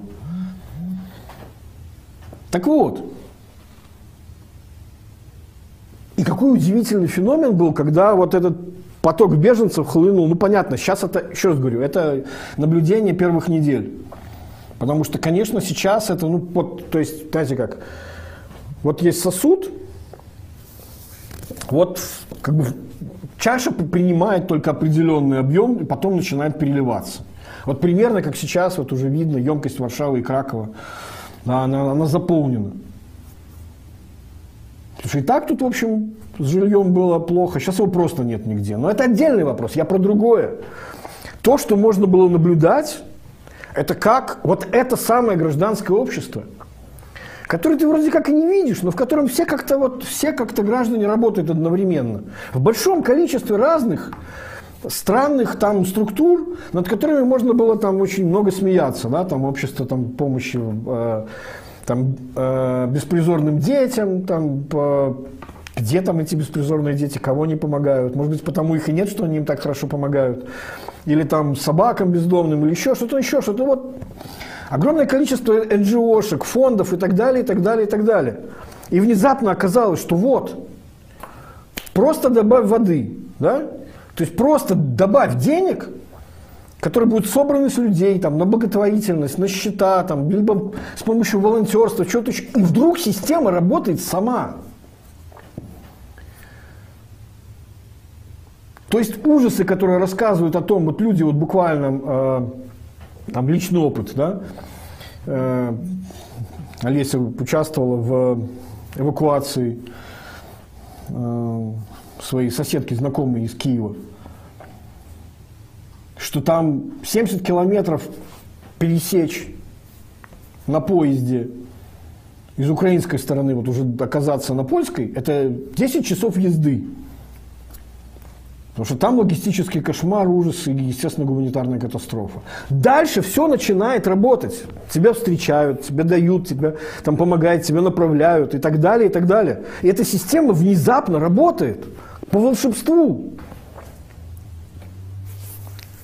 А теперь для контраста, вспомните, многие уже забыли, а госпропаганда сидит, засунув снова язык в жопу. Потому что что они нам рассказывали? Какие фашисты, поляки, помните? Распыляли, что они там распыляли? Средства против тараканов. Они, наверное, не поняли, что это такой тонкий троллинг был в этих э, бронзбойтах, которыми поливали этих превращенных в оружие несчастных людей из Сирии, Ирака, откуда там еще этот мигрант Ави их привозила.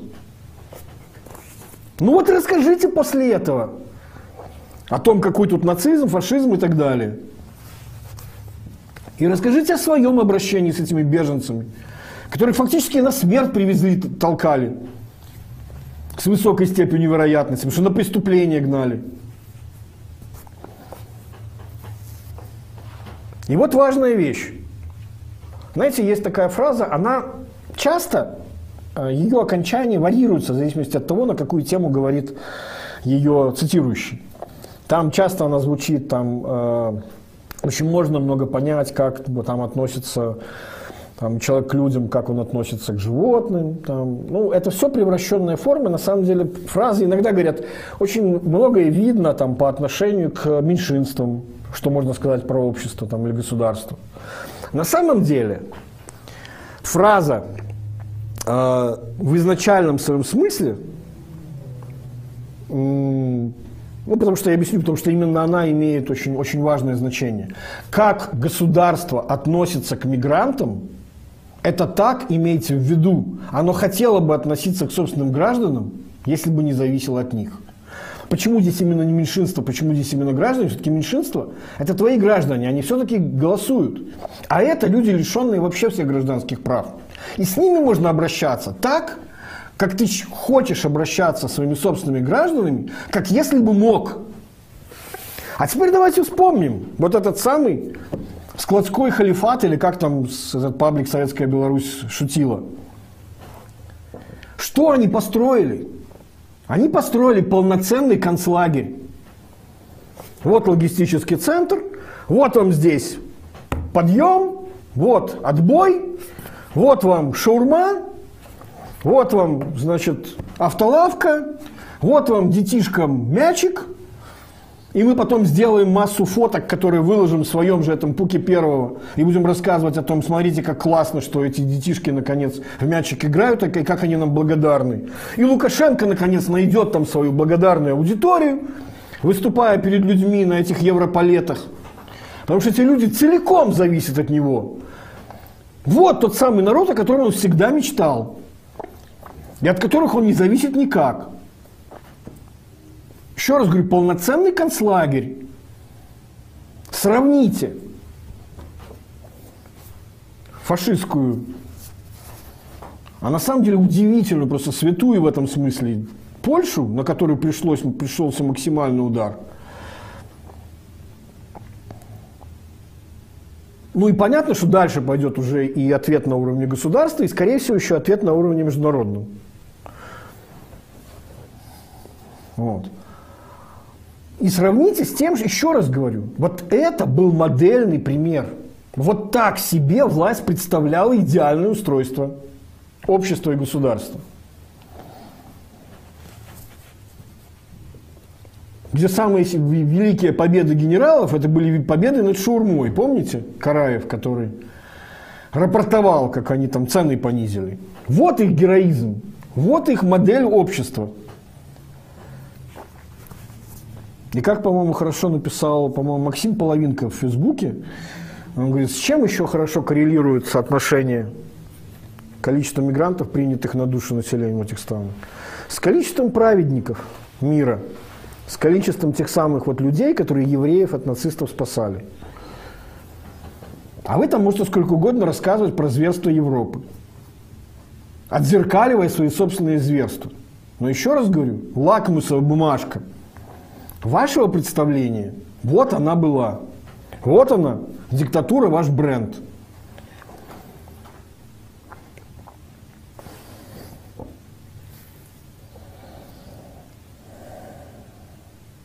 Еще осталось пару вопросов, но уже два часа мы посидели.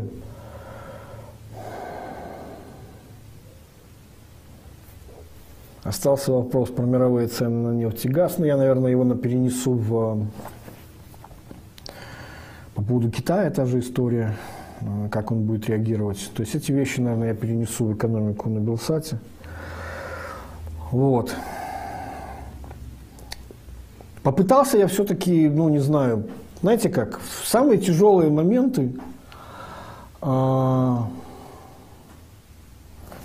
то есть если в прошлый раз, поначалу, мне кажется, многие не поняли, о чем я говорил, но потом прошло время, и наконец как-то, ну, э, в результате того, что сказать, внутренний монолог, монолог-то никуда не девается и идет, люди наконец поняли, про что идет речь. То есть вопрос шел на самом деле не о каких-то там акциях или там о чем-то еще, а о том, что, как бы, ну, ребята, сказать, определиться нужно своей собственной совестью. То есть такие вот экзистенциальные моменты, да, опорой являются две вещи. Вот это вот самостояние и понимание того, вот этой вот долгосрочной этой перспективы, которая на самом деле, как я уже сказал, да, эти режимы обречены. И вот это вот развенчание, казалось бы, мифов о том, как они сильны, да, на самом деле не нужно было этих мифов создавать, они не были сильны изначально никогда. Так вот, я говорю, как кто-то хорошо написал, что как это, у всех этих, у всех этих авторитарных режимах есть а, важная хилесова пята, да, которую там они вынуждены скрывать. И самая главная их слабость – это именно необходимость скрывать свои собственные слабости. И в такие экзистенциальные моменты все окончательно проясняется. Потому что когда все работает само, тогда можно говорить, насколько вы эффективны. Как только наступает вещи какого-то эпического масштаба, мы видим, насколько Демократии справляются лучше автократов. Это было и с коронавирусом, это будет сейчас и экономическим кризисом. Да? И как к чему приводит на самом деле дальнейшее. Ну, тут уже, ладно, про это я уже говорил в прошлой передаче. Тут уже дальше смысла особо нет. Вот. Короче, экономику я оставлю, пожалуй, на, да, на Белсат. А, осталось 60 человек до 87 тысяч, на самом деле, на подписке. Я думаю, что ну, ну хотя бы такой вот маленький, знаете, как в сложных обстоятельствах нужно работать методом проектного мышления. Маленькая цель, достижение ее, похвалили себя за то, что ее достигли, пошли дальше. То есть вот нужны, э, как сказать, движение вперед строится из, не из нереалистичных мечтаний, а достижения каких-то простых реальных вещей, вот той самой рутины, которая постепенно движет нас в нужном направлении, несмотря на все э, в морду дующие ветра и так далее. В общем, не забывайте подписываться. Это безопасно, мы все еще не экстремисты. Оставляйте комменты, ставьте лайки. Телеграм не забывайте. Телеграм-канал тоже, чатик этого телеграм-канала. Спасибо, что были с нами два часа. Ну и до следующей субботы. Всего доброго.